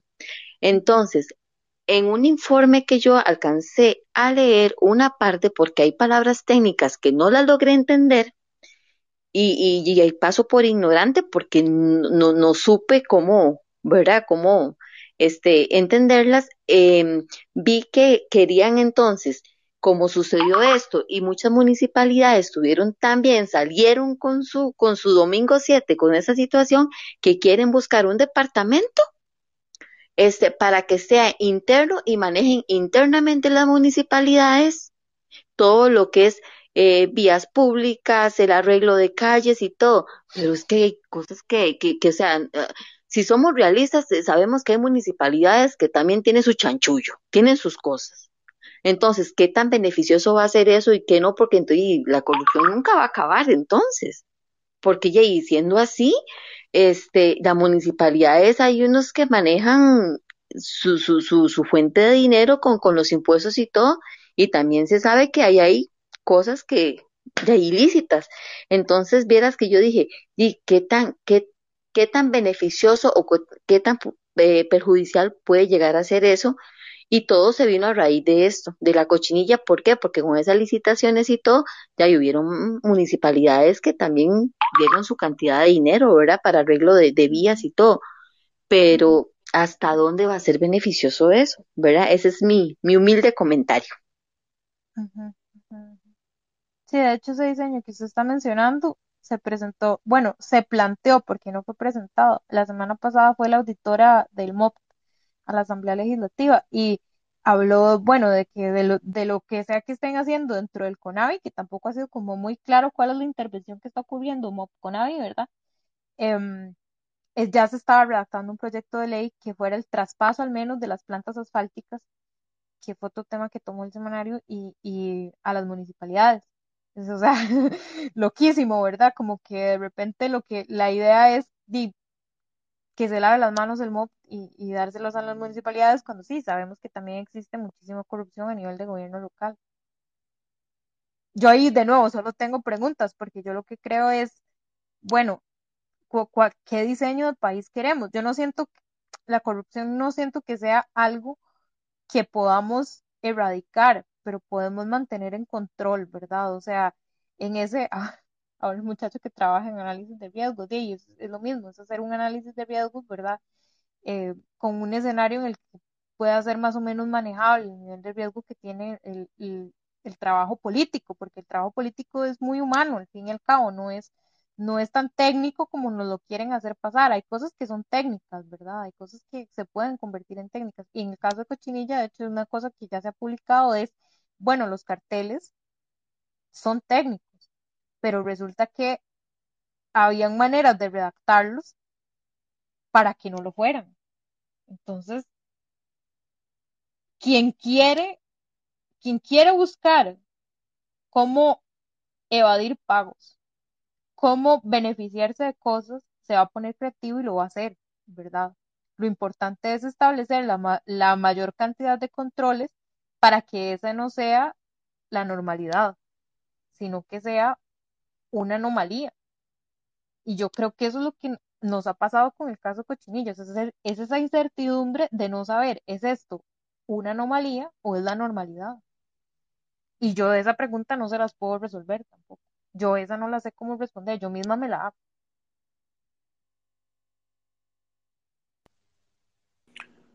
Muchas gracias, Mariel y Natalia, por, por este, por esa conversación que tuvieron. Yo creo que eh, algo se, se, al menos de las propuestas, digamos, como que yo he escuchado que surgen como para eh, buscar minimizar o, ¿verdad?, bajar un poco estos, o hacer, es que, digamos, los casos de corrupción ocurren, pero lo que más indigna, siento yo, es que tiempo después nos damos cuenta que o no se pudo este, sanson, sancionar a quien debía, ¿verdad?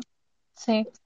O por un lado, este, hubo un show político por un tiempo y luego el tema se olvidó, porque es que también es, medir eso, ¿verdad? Que hay, hay, un impacto político, social, y no solo que queda en la métrica de cuántos hechos de corrupción hubo, hubo digamos, y ahí quedaron, ¿verdad? Entonces, eh, es como hacer eso también distinción, son como por tiempo, digamos, los tiempos en política son como quien dice, ¿verdad? Demasiado determinantes. Y el Cochinilla, el caso Cochinilla juega un papel actual, me parece a mí, que genera algún cálculo político para las futuras elecciones y no vamos a darnos cuenta con completa claridad si fueron esas personas o si uno o si uno sanciona con el voto a, en este caso digamos podríamos poner como figura al Partido Acción Ciudadana, ¿verdad? Que ha sido el que estaba en el gobierno o no, o si no se, no se le sanciona por la corrupción que ha generado. Y el mismo tema con Figueres. No quiero meter todavía el tema de, de lo electoral, porque ya, eso ya, o sea, me gustaría que fuera como lo, eh, la parte más de cierre, pero, pero sí quería señalar esto, como que algunas de las propuestas que han dicho es como generar tribunales especializados en el tema de corrupción, ¿verdad? Que me parece que esa fue una propuesta. Lo dijo la vez pasada y me pareció increíble, me pareció una muy buena idea.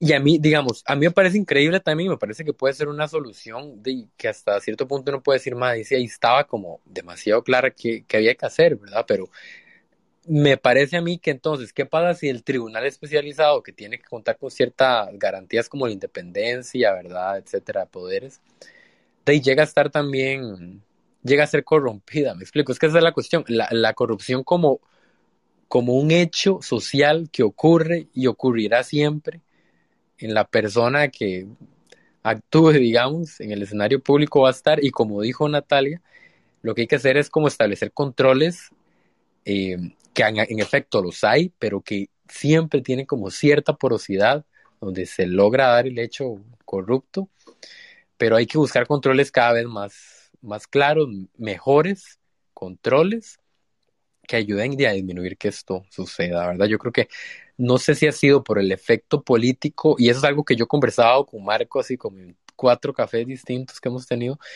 eh, que no sé si el efecto de estar el PAC en el gobierno central ha generado como cierta, este, como que ha aflojado un poquito el hecho de poder denunciar estos hechos de corrupción para que le estalle la bomba en las manos del PAC. Entonces ahora esta noción como popular que se ha hecho es que todo es culpa del PAC, ¿verdad? Y eh, como, como un ciertos tipos de estribillo, que entonces uno dice, bueno, es que cuando el PAC llega hay cierto movimiento en la Fiscalía General y sucede tal cosa y se empiezan a ver más casos de corrupción, que yo no sé si será cierto, que podríamos decir, habría que ver las estadísticas, si hay más casos de corrupción ahorita o los subieron antes. Lo que es un hecho es que el tema de la, de la construcción de, bueno, MECO y H. Solís es un tema que hemos visto por años que está ahí, pero nunca se había intervenido. Y de alguna u otra forma el OIJ logró penetrar, digamos, y lograr, de, o sea, lograr visibilizar el hecho, ¿verdad? Entonces, no sé, igual yo dejo un poco preguntas ahí, pero sí quería hacer esa disertación, ¿verdad? Como el efecto político que tiene esto y cómo lo político también influye en algo que puede ser muy procesal, judicial, ¿verdad? Entonces, si tal vez como para dejar una pregunta ahí, no sé si eh, de repente o Diana Andrés, que tenía una pregunta que puso en el chat, o Marco y Mariel quieren decir algo más. Igual yo tengo una pregunta, ¿verdad? Que quería hacer, que es un poco lo que decía anteriormente. ¿Cómo medimos el impacto político este, en el hecho de denunciar, digamos, que un hecho de corrupción está ahí tangible, que todos vemos y ya está la cuestión? ¿Cuáles son esos portillos legales que me dan a mí la potestad de poder denunciar. Yo creo que desde el periodismo se puede ver como, ok, tengo cierta noción de que esto es así, pero ahora ocupo el dato, ¿verdad? Entonces, no sé, Natalia, ¿qué pensás vos de, eso particularmente? ¿Cómo fue la pregunta, perdón? Es como, digamos, es que es, siento yo que es complejillo, pero es como la manifestación política de algo que es previsiblemente corrupto, algo que parece corrupto, pero no sabemos cómo denunciarlo y cómo finalmente hay ciertos, no sé, ciertos enclaves, ciertos datos.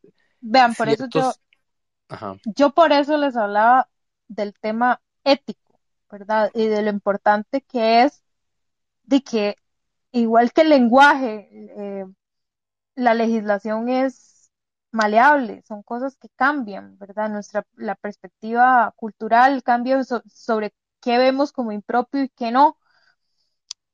Entonces, yo no les puedo decir como hay unas reglas para encontrar cosas que están mal y denunciarlas. La urgencia de que nosotros sacáramos esa información, como ahora se las dice en la cronología, no necesariamente era eh, enjuiciar a nadie, porque el periodismo no, o sea, obviamente un caso cochinilla y me va a contradecir porque definitivamente estamos usando información eh, de un proceso em, judicial y además lo estamos alimentando con investigación, ¿verdad? Pero, pero a, mí no me, a mí no me gustaría pensar en los medios como, como una corte. Es más de un, un, vehículo de información. Entonces, los hallazgos que nosotros estábamos haciendo con estos grupos de poder, yo sé que mucha gente y también se sintió como, como atacada, no sé, o sea, siento que ver esta información, sobre todo si uno tiene tal vez nexos personales o, o no sé, algún tipo de contacto, se puede, se puede sentir como acusatorio, pero es darle el, el valor informativo a, a, lo, a lo que se lo merece, ¿verdad? Y, definitivamente a mí como ciudadana me interesa mucho saber, pues, cuáles son los vínculos eh, personales y sobre todo si tienen incidencia política que mantiene el presidente. Sobre el tema partidario, bueno, bien, yo considero que ser periodista, o sea, más bien es un privilegio poder ser apartidaria. No en el sentido de que yo no voto, porque eh, disfruto mucho de ejercer ese derecho, pero en el sentido en que yo no tengo obligación de, de defender a X o yo o Y agrupación política porque no es mi trabajo, ¿verdad? Y mm, yo creo que a veces nos olvidamos de eso, incluso pensando en, cómo nos relacionamos con nuestras fuentes y todo, y se puede volver una cosa un poco claustrofóbica, incluso en la Asamblea Legislativa, ¿verdad? Estar conviviendo con estas personas todos los días, las conocemos, conocemos sus, familias muchas veces, em, pero yo creo que el buen periodismo no, no es un tema de, de, de ser asépticos o de de mm, yo no pongo las manos, o sea, como yo no me vinculo, yo no hago estas cosas, es más un tema de cómo presentamos la información. Entonces, a mí, francamente, en la cobertura que yo estoy haciendo, me interesa 0,0 decir, bueno, no voten por el PAC. 0,0, me interesa que esa sea la conclusión de lo que nosotros estamos sacando. Probablemente es un tema que se va a ver, se va a reflejar en las elecciones porque es muy reciente y todos todavía estamos como en shock procesando todo lo que, lo que ha pasado en estos meses, ¿verdad? Desde los casos de narcotráfico, que no nos hemos tocado, pero eso pasó en la Asamblea Legislativa y un golpe a la moral nacional total. Em, yo creo que estamos en un momento en el que estamos, es un privilegio que un caso de corrupción así haya em, dilucidado el comportamiento que había en, en el MOB y en CONAVI, ¿verdad? Porque participaban los dos. Y todos los días estamos encontrando nueva información sobre cómo el diseño de, de esas instituciones abrió puertas a que después la aplicación del, de, la, de la normativa se convirtiera en este juego de intereses y de dinero y de poder, ¿verdad? Yo y yo no sé si yo peco de idealista, porque yo les, les digo sí, o sea, a mí me parece un privilegio tener la oportunidad de ver esto ahora, sobre todo en un momento en el que otra vez nos estamos replanteando, bueno, cómo reestructurar el Estado. Entonces, si ya hemos visto cómo está funcionando este modelo, que era un modelo de, de mm, contratación a, a privados que terminaron teniendo como tanta incidencia y poder en la manera en que se entregaban esos contratos, hay que partir de ahí para, para decir, bueno, intentemos no repetir esto en los cambios que hagamos, ¿verdad? Yo no sé, hay muchas variables ahí que, que se, se conjugan, ¿verdad? Sobre todo, y lo pienso por las edades, que creo de los que estamos acá, eh, no nos hemos beneficiado realmente de un rejuvenecimiento de, del sector, de los mandos políticos no del sector público aunque también, pero sino de los mandos políticos, ¿verdad? ¿Qué tenemos ahora en papeleta hasta la fecha? De ahí, Figueres, un personaje realmente quemado en la política nacional, curtido, digamos, no quemado, curtido. Y mm, doña Linet, igual, o sea, no, no hemos tenido el remozamiento que hubiéramos esperado a estas alturas. No lo hemos tenido. Em, creo que ha habido mucha apatía, no pensando generacionalmente, digamos, pensando como en general. Em, creo que mucha gente se siente muy impotente no, de participar es lo mínimo y definitivamente eh, el trabajo político es muy cansado, ¿verdad? No necesariamente es el trabajo que tiene más, más réditos. Y yo, y ya a nivel moral, digamos, si tuviera que ser un juicio moral, que a mí no me gusta que estos temas se vuelvan una cosa ética, yo siento que cuando uno se apoya demasiado en el confort, y termina tomando decisiones por su comodidad y no necesariamente por el bienestar común. Entonces eso también puede ser un riesgo, ¿verdad? Y pensando también en, la, en las políticas del autocuido y eso, que no quiere decir que no se cuide la gente, sino más bien, bueno, cuidarse también es pensar en cómo nuestras decisiones individuales en realidad son, forman parte de un gran colectivo que estamos haciendo ahí nosotros, ¿verdad? Y cómo nos estamos involucrando colectivamente, que creo que es, esa es la el elogio le doy a estos espacios de discusión, ¿verdad? Ya ahí estamos justamente rompiendo la, la tónica de pensar individualmente en estos problemas y conversarlos. Ya como a modo de chiste, yo sí creo, o sea, a Costa Rica lo que le hace falta es una buena sesión de terapia, honestamente. Sí, que, que o sea, de acuerdo con el chiste, o sea, como que lo, lo voy a empezar a, a tirar en más espacio, sí. O sea, nos falta como una terapia que yo no sé hasta qué punto, porque bueno, hay como una noción de que se va a terapia después de un trauma. Yo siento que lo de las elecciones 2018 fue casi un trauma. No, fue un trauma. No, eso fue un trauma. Por supuesto, sobre todo si uno era parte del colectivo LGBTI, ¿verdad? O sea, y yo estaba muy convencida de que si teníamos un gobierno de Fabricio Alvarado, probablemente de cláusula de objeción de conciencia iba a ser el café de todos los días, la verdad. Sí, no, no, eso fue un trauma. Fue el trauma, trauma, trauma. Sí, depende de los privilegios con los que uno cuente, no puede, sí. Pero, o sea, yo digo, yo me imagino que, o sea,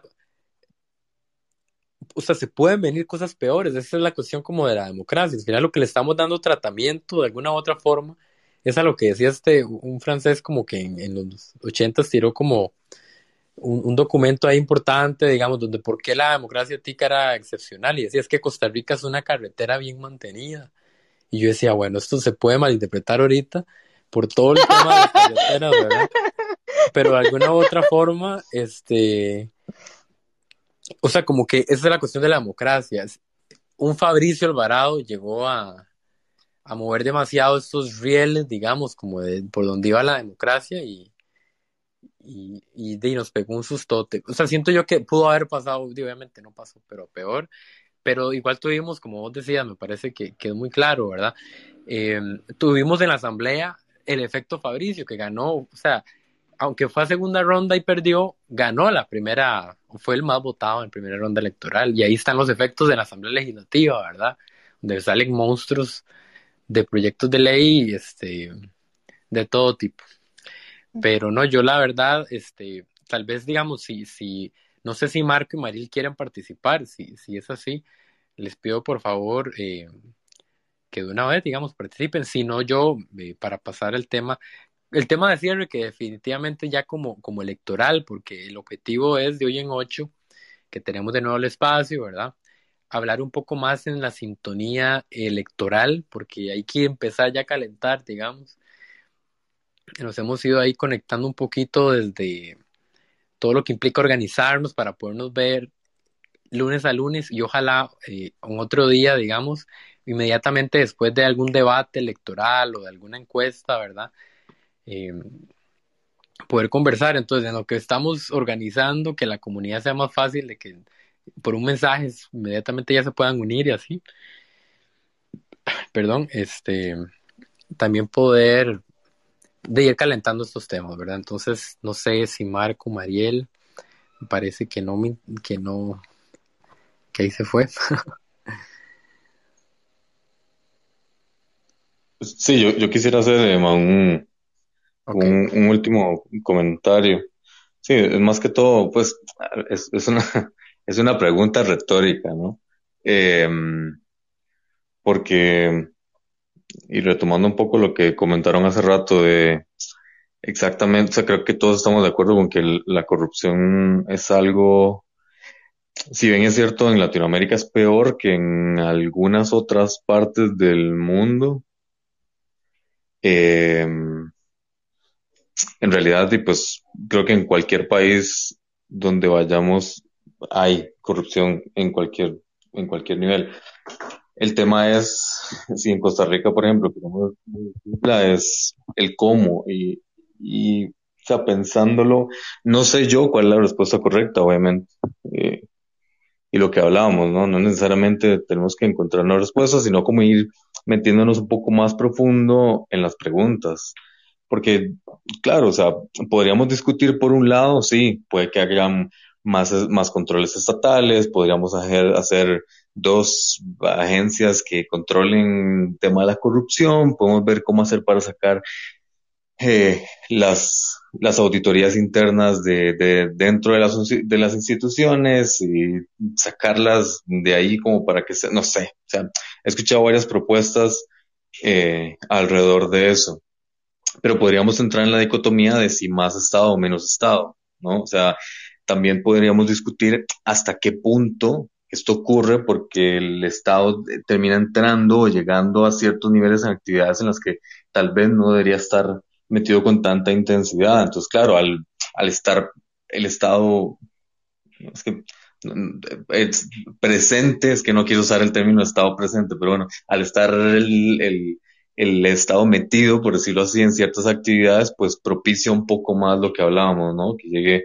un empresario corrupto a tocar la puerta y, y, un político, un funcionario a abrírsela, básicamente, ¿no? Eh, no sé yo cuál es la respuesta. O sea, desde mi postura, yo soy un poco más reacio a, um, cuando, cuando veo, noto, percibo que hay un exceso de poder estatal. No sé si el próximo año va a cambiar de opinión, pero esa es como la opinión que yo tengo ahorita. Y, y nada más, esa como era como, el, como la pregunta retórica, ¿no? Exactamente hacia dónde deberíamos emigrar o simplemente hacer una, un de las dos. Eh, por ejemplo, lo que comentaba de la parte doctora para usar lo último Uy, ahí lo dejé de oír. Con, lo que comentó Natalia de, de había un problema ahí grave, o sea, había un problema complicado. Pero hasta qué punto no podemos subir el tema de la, a, la conversación. Marco, ahí como que se, que se, el sonido baja. No sé si cierta posición del teléfono o... Ahí, ahí me escucha mejor. Ajá, ahí sí. Ah, ok, ok. Sí, es que creo que moví algo. Este, mm, sí, lo, lo, que, lo que comentaba, por ejemplo, es, o sea, hasta qué punto, y solo por poner el ejemplo, el tema de la tasa de usura, hasta qué punto no podíamos voltearnos a señalar al CONACIF eh, sobre la supervisión real que debería estar haciendo sobre el sistema bancario y hasta qué punto, creo que hay, o sea, se puede hacer señalamientos en diferentes direcciones y eso pues escalarlo a, a, a, otras industrias, a otros sectores, etcétera. Y, y nada, nada más pues último comentario. Eh, yo sigo siendo muy pesimista al, de verdad con, con el tema de las de esas elecciones. Yo honestamente no veo que vaya a haber un, un, cambio. Creo que en esencia va a ser lo mismo independientemente de quién quede. Alguno será peor que otro, eso de seguro, pero no veo yo que haya un cambio, o sea, no veo ningún mm, partido político que traiga una una, propuesta o un equipo o algo articulado que pueda llegar a ser algo concreto que mejore el país, básicamente. Eh, y no quiero hablar de progreso porque a veces no se sabe exactamente hacia dónde va el progreso, pero yo sí soy como bastante pesimista por, por lo que veo. O sea, y, y puedo llegar a entender la gente que está desencantada, no llego a entender a la gente que no quiere participar, pero sí puedo llegar a entender mucha gente que está desencantada con, con lo que ven, porque es entendible sentirse así. Eh, algunos queremos interesarnos más, otros quieren participar menos, pero, pero creo que es un tema complicado y al final creo que estos temas de corrupción más bien vienen, como a, a, desencantar más a un sector de la población. Muchas veces uno piensa que, o uno cree que la sociedad se está moviendo hacia un mismo punto de análisis y es básicamente este sesgo de la gente con la que yo converso, ¿no? Es esta gente con la que yo normalmente estoy interactuando y creo o empiezo a creer que todo el mundo está pensando de esa manera y tal vez no. Posiblemente hay sectores de, de la población que, que con este tema de corrupción más bien lo que hacen es alejarse más de la participación, sobre todo el electoral, ¿no? Eh, y que eso es tóxico para, para la democracia. Este, y nada, pues eso era como el último comentario que quería hacer. Ok. No había preguntas, sí había preguntas. ¿Aló? A mí me parece que no, que no había una pregunta como, había una pregunta, ¿cómo era? Capciosa, como, retórica, dijo. Retórica, Yo, yo creo que, digo, Marcos sí voy a mantener como tal vez una gran diferencia y creo que tiene que ver con el tema ideológico, ¿verdad? De nuevo, sin satanizar justamente a partir de las discusiones es donde salen las respuestas, ¿cómo es? Yo, tal vez yo tengo una postura como muy extraña en estos eventos porque a mí siempre me gusta ver como, como la gran fotografía de las cosas y no podemos hablar de la democracia Y o X con sistemas tan jóvenes en realidad, ¿verdad? O sea, estamos hablando que la democracia representativa la, la que conocemos, de ahí va a cumplir, cumplió cuántos, 70 años, o sea, del 49, en la que ya las mujeres participamos, somos actores políticos, por ejemplo.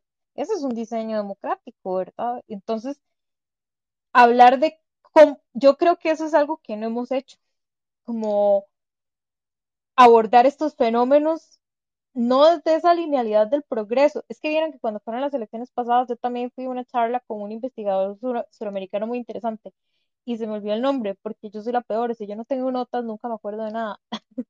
y él justamente hablaba de como de, de este borronazo que tenemos a nivel histórico en el que pensamos que, que, que el avance es, es una línea recta, de nuevo, retomando la terapia, o sea, en terapia es algo lo que uno primero aprende, ¿verdad? O sea, el trabajo de avanzar requiere retrocesos y, requiere caídas y requiere reajustes. Eso es normal. O sea, cómo lo abordamos es justamente el tema, el tema, ¿verdad? ¿Cómo aborda usted el cambio? Si lo resiste, si lo resiente, si realmente lo, lo conversa. Y hablando como de esas percepciones, que ahora lo mencionó usted, bueno, en el julio el semanario publicó el, el 7 una encuesta del CIEP, de, de, del Centro de Investigación de Estudios Políticos de la UCR, y, y la descripción que se hacía de estas encuestas, ¿verdad? Son, o sea, no son de Opol, no mentira, o sea, ya me estoy poniendo medio pachucona, pero no, no es, no es una informalidad, o sea, es un, es un segmento diverso, azaroso, no es una burbuja. Entonces, em, ¿qué decía esta encuesta? Bueno, creo que era, déjenme porque la abrí, de hecho. El Estado debe regular las empresas privadas, 73% de acuerdo. Eso es, eso es una visión ideológica de lo que debe hacer un Estado bueno, también lo que debe hacer un Estado no es lo mismo lo que hace ahorita que lo que pensábamos que debía hacer hace 100 años. Y si todavía, o sea, todavía hace ciento y pico de años las monarquías eran a fin, digo, acuérdense, la Primera Guerra Mundial, Jesús, ¿verdad? El duque Ferdinando. Y, mm, y yo creo que tenemos que responder como viendo esa gran imagen y al mismo tiempo fijándonos en los detalles del manejo contextual de, lo que estamos enfrentando. A mí me gustaría que el, el, Estado, que justamente se creó en un tema de bienestar, para, por lo menos para Costa Rica, ¿verdad? Un Estado que fuera lo suficientemente robusto como para crear bienestar y, y pensando en la república que era Costa Rica en el Bicentenario y la transformación social que tuvo en la creación de instituciones sociales, yo creo que puede haber una atención de, política pública que sea beneficiosa. De ahí existe una economía mixta en el país. Está bien, yo tampoco creo en los absolutos. Yo personalmente no creo eh, en, las cosas absolutas, ¿verdad? El poder corrompe y el poder eh, absoluto corrompe absolutamente. Em, pero ahora que se habla, bueno, crear tal cosa, no se trata de crear. Vean, les voy a contar algo demasiado básico que también salió la semana pasada en esa audiencia de la auditora del MOB. Y resulta que, eh, bueno, Conavi se creó a finales de los 90, fue una época en la que hubo mucha inyección ahí de organismos internacionales para que em, la construcción de obra pública sirviera para generar empleo, ¿verdad? Y eh, generar encadenamientos también a nivel local y todo. Había toda una construcción ideológica alrededor de del abordaje de la obra pública. De ahí el MOB se crea también como una institución de, para hacer caminos en un país de que no, no está urbanizado. Obviamente es muy distinta como la inversión pública, y no sé, del New Deal en Estados Unidos, que también fue para hacer obra pública, que el MOB 70s, 80s ahí abriendo caminos donde antes pasaban los bueyes y todo el asunto. En los 90, bueno, se crea esta, esta alianza público-privada el CONAVI se crea como un consejo que tiene su presidencia, el ministro de Obras Públicas y Transportes, pero es un ente aparte, ¿verdad? Y, su trabajo es la, la, manutención, ¿no? Porque eso es como para personas, ¿verdad? Bueno, el, no solo la construcción, sino el mantenimiento de las vías. Y resulta que dentro de la redacción que hicieron del reglamento, el auditorio interno de CONAVI está parte del, del auditorio interno del MOP. Entonces, di, los dos hacen relaciones de hechos a lo que le corresponde. Una se queda en el MOP, el otro se queda en el CONAVI. Y resulta que lo que CONAVI hace no lo supervisa el MOP, porque lo hace CONAVI. Pero cuando CONAVI hace un relato de hechos, y puede, y puede ser cualquier cosa, ¿verdad? Desde un evento de corrupción de esta magnitud, que según el auditor de Conavi, él ya lo había advertido, o puede ser de nada más un funcionario que no, que no sirve, ¿verdad? Alguien que no, que no está dando la talla para su cargo y que se está atrasando y que está siendo ineficiente.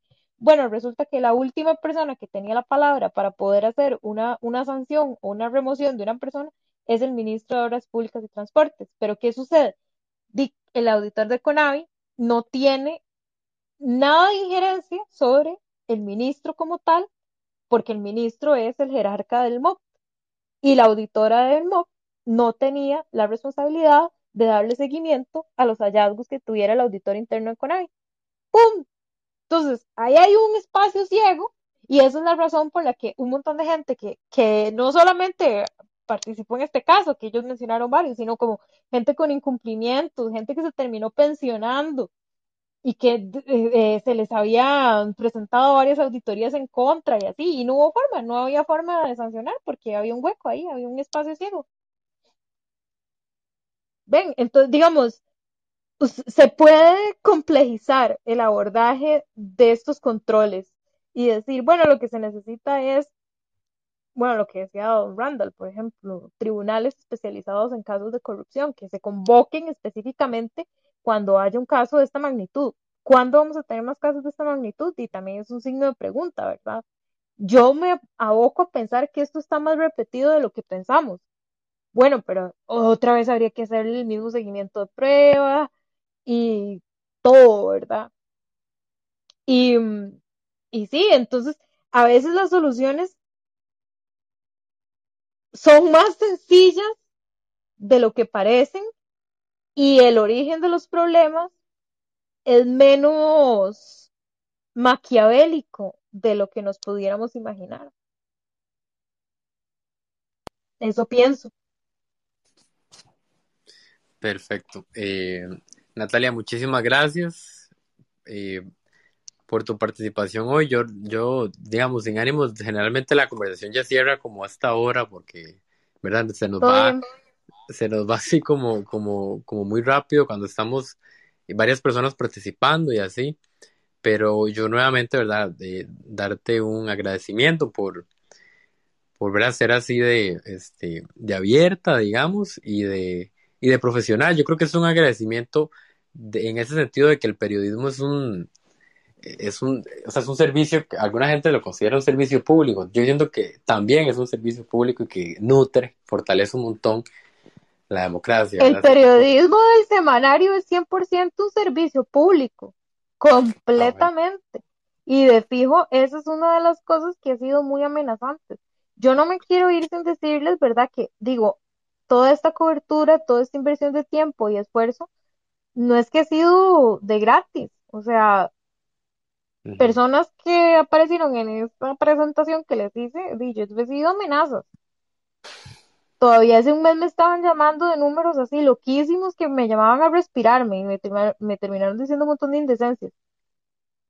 Yo lo asocio con el oficio completamente. Y yo también hago un balance de riesgos. Me parece que eh, es un riesgo que quiero asumir en este momento, ¿verdad? El rédito es mucho mayor.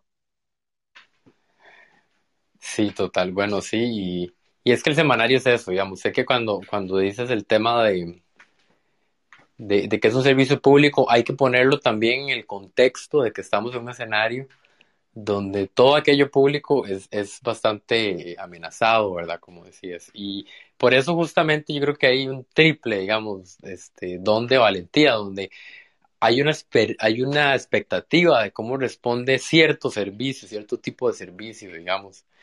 Eh, y la reacción que tienen de poniéndonos así muy, como las personas usuarias, que yo creo que es la audiencia del semanario, que yo siempre he sido un lector del semanario fiel, digamos, siempre nota que hay, nota que leo, eh, y ahí donde yo hago todo el seguimiento y también ahí donde, te, digamos, yo te agradezco y creo que también las personas de la comunidad, ¿verdad? conversamos Costa Rica, te agradecemos porque es muy valiente este, hacerlo y porque también nos está dando mucho que hablar, digamos, y estas comunidades se nutren de ese tipo de menú, ¿verdad? Cosas para hablar. Entonces, este, pues nada, yo de mi parte nada más, eh, y, eh, si, si, ya que descargaste el app y todo, ¿verdad? Si, si más adelante estás interesada en participar en algún espacio o así, yo creo que ahí, si usted me pasa la invitación, yo se la comparto también a, a las personas de la comunidad y ahí estamos como enlazados. Igual nosotros cada lunes a las 9 de la noche, dependiendo del tema, este, nosotros estamos aquí volando pico, ¿verdad? Como dicen. Entonces estamos acá conversando y, y, el tema electoral, por supuesto, va a ser un tema que vos lo planteabas ahora como que es que estamos en una especie de terapia. Yo creo que va a ser una terapia de catarsis, ¿verdad? Como el querer conversar en estos tiempos de pandemia, de crisis, de corrupción, etcétera. Y, y como simplemente una comunidad que se sienta a conversar y, yo creo que aprendemos, como decía Mariel, ¿verdad? Es bastante bonito y yo hoy salí aprendiendo de un segundo espacio en el que vos participás de todo el tema de, de la corrupción, ¿verdad? Y supongo que ahora este, varias personas te van a ir a buscar o van a estar más pendientes de, del semanario sobre las investigaciones que haces y el equipo hace. Pero no, yo agradecerte nada más y yo ya aquí me muteo. No sé si tienes un mensaje final, digamos. Como sí, el mensaje, el mensaje publicitario. La peor. Este, bueno, yo les comentaba, ¿verdad? El, el, semanario justamente es un, es un medio público, es una inusualidad en el, en el escenario de medios de comunicación del país. Estamos adscritos a la Universidad de Costa Rica, eso es riquísimo, o sea, es un, es un acuerpamiento de personas académicas que están justamente investigando los temas que publicamos. El semanario sale todos los miércoles en su versión impresa. Eh, hay un app, se lee también en iPad y en celular y pueden ver las suscripciones en el sitio web que es semanariouniversidad.com justamente. Hay redes sociales, Semanario U, generalmente es la palabra de búsqueda, Semanario CR, Semanario Universidad. Em, y bueno, yo existo en redes sociales, pero no, no, no suelo hacer esto que con ustedes, porque más bien he estado cuidando mucho em, todo para no, no, no, no ponerme vulnerable, digamos, a que, a que hayan más agresiones, porque sí ha sido de verdad muy violento. Y nada, el equipo trabaja muy junto. Nuestra directora Laura Martínez ha tenido una visión muy clara de lo que quiere que sea el semanario y definitivamente es, es un servicio lo que hacemos, es un servicio de información en un momento en el que la información tiene un valor tan alto, ¿verdad? Para producir, para obtenerla. Entonces, eh, ojalá le puedan sacar el provecho al semanario que ahora mencionaba Manuel todo bonito. Dice que lo ha leído toda la vida para mí también el semanario ha sido un medio formador. Yo me inicié como estudiante ahí y bueno, después sí, pasé por un montón de proyectos, pero definitivamente las bases que a mí me dejó el semanario han sido importantísimas. Y aquí estamos, seguimos. Muchas gracias Natalia, muchas fuerzas, este, y bueno, nada, muy buenas noches a todos y todas. Gracias por acompañarnos eh, en otra, en otros espacios de conversación. Y bueno, nos vemos de hoy en ocho días puntualmente y ya vamos a calentar con el tema electoral, entonces, de no, ¿verdad? Va a estar bastante entretenido. Muchas gracias y buenas noches. Aquí nos despedimos. Chao.